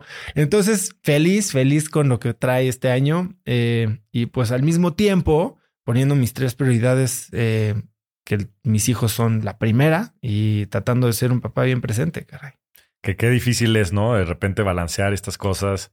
Pero bueno, es justo el proceso que vivimos y creo que es natural. Pero bueno, ojalá que sigamos teniendo estos eh, momentos de accountability que creo que son también muy inspiradores y muy importantes para seguirnos desarrollando. Yo con mis cinco y más goguinesco, tú con tus tres y según tu Sports Billy, pero ya vi que al final todo converge a la media y también nuestra relación hace que seamos pues jalan, jalando y también cediendo un poco para también ir encontrando ese camino, ¿no? Que creo que es fundamental. Sí, pues eh, por un año de mucha experimentación y más crecimiento. No sé si va a pasar un año o seis meses, pero por aquí nos estaremos sentando otra vez, mi querido Flaco. Y me dará mucho gusto, Oso.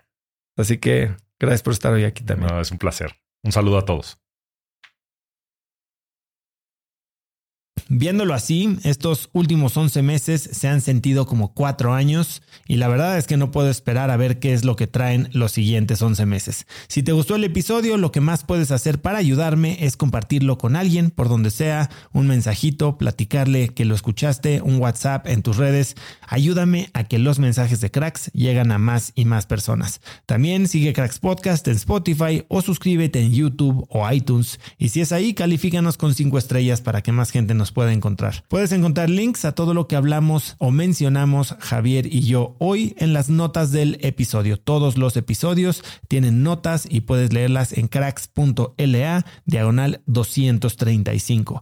Y antes de irte, recuerda que si quieres recibir todos los viernes un correo muy corto que mando con cinco tips que son artículos, libros, gadgets, frases, cosas que encuentro en internet, suplementos, cosas que estoy viendo, leyendo, comprando, pensando y que pueden ayudarte a tener una vida más productiva o al menos a empezar una conversación interesante este fin de semana, puedes registrarte para recibir Viernes de Cracks. Y esto lo puedes hacer totalmente gratis en cracks.la diagonal viernes. Ya son más de 100 mil personas las que lo reciben cada semana, entre ellos muchos de mis invitados, gente de primera con mentalidad de crecimiento, así que vas a estar en muy buena compañía. Puedes recibirlo otra vez totalmente gratis registrándote en cracks.la diagonal viernes. Eso es todo por hoy, yo soy Osotrava y espero que tengas una semana de cracks. Este episodio es presentado por Cracks Mastermind. Cracks Mastermind arranca un nuevo ciclo anual y quiero invitarte a aplicar para ser parte de esta comunidad. Pero, ¿qué es Cracks Mastermind exactamente? Bueno, Cracks Mastermind es una comunidad de mexicanos y mexicanas con negocios exitosos. Pero no solo eso, también compartimos una mentalidad de crecimiento y buscamos vivir intensamente para tener resultados extremos que tengan impacto en nuestras empresas y nuestra sociedad. Como siempre lo decimos en Cracks Mastermind, agradecidos, mas nunca conformes. Fundó esta comunidad en 2021 para darle a sus miembros herramientas y experiencias que les permitieran escalar su negocio e incrementar su facturación al mismo tiempo que escalan el nivel de intensidad y de satisfacción en todos los aspectos de sus vidas. En Cracks Mastermind tenemos un lema, vidas intensas y resultados extremos. Sí hay manera de tenerlo todo, sí podemos crear negocios enormes y tener vidas que en verdad disfrutamos vivir. Si tienes una empresa grande y estás escuchando esto, considera esto como una invitación mía y formal para formar parte de este grupo porque estoy seguro de que podemos lograr todo eso juntos en comunidad. Quedan muy pocos lugares para el ciclo anual, así que si quieres ser parte, llena tu aplicación en cracksmastermind.com y espero verte muy pronto. Una vez más, es cracksmastermind.com. Este episodio es presentado por LAPI Laboratorio Médico. Si bien Cracks es el podcast número uno de negocios y tecnología, he notado que los temas relacionados con el bienestar y la calidad de vida son de los que más interés generan con la audiencia. Cada vez somos más conscientes de la importancia de nuestra salud y debemos aprovechar las herramientas que tenemos a nuestro alcance para mejorarla.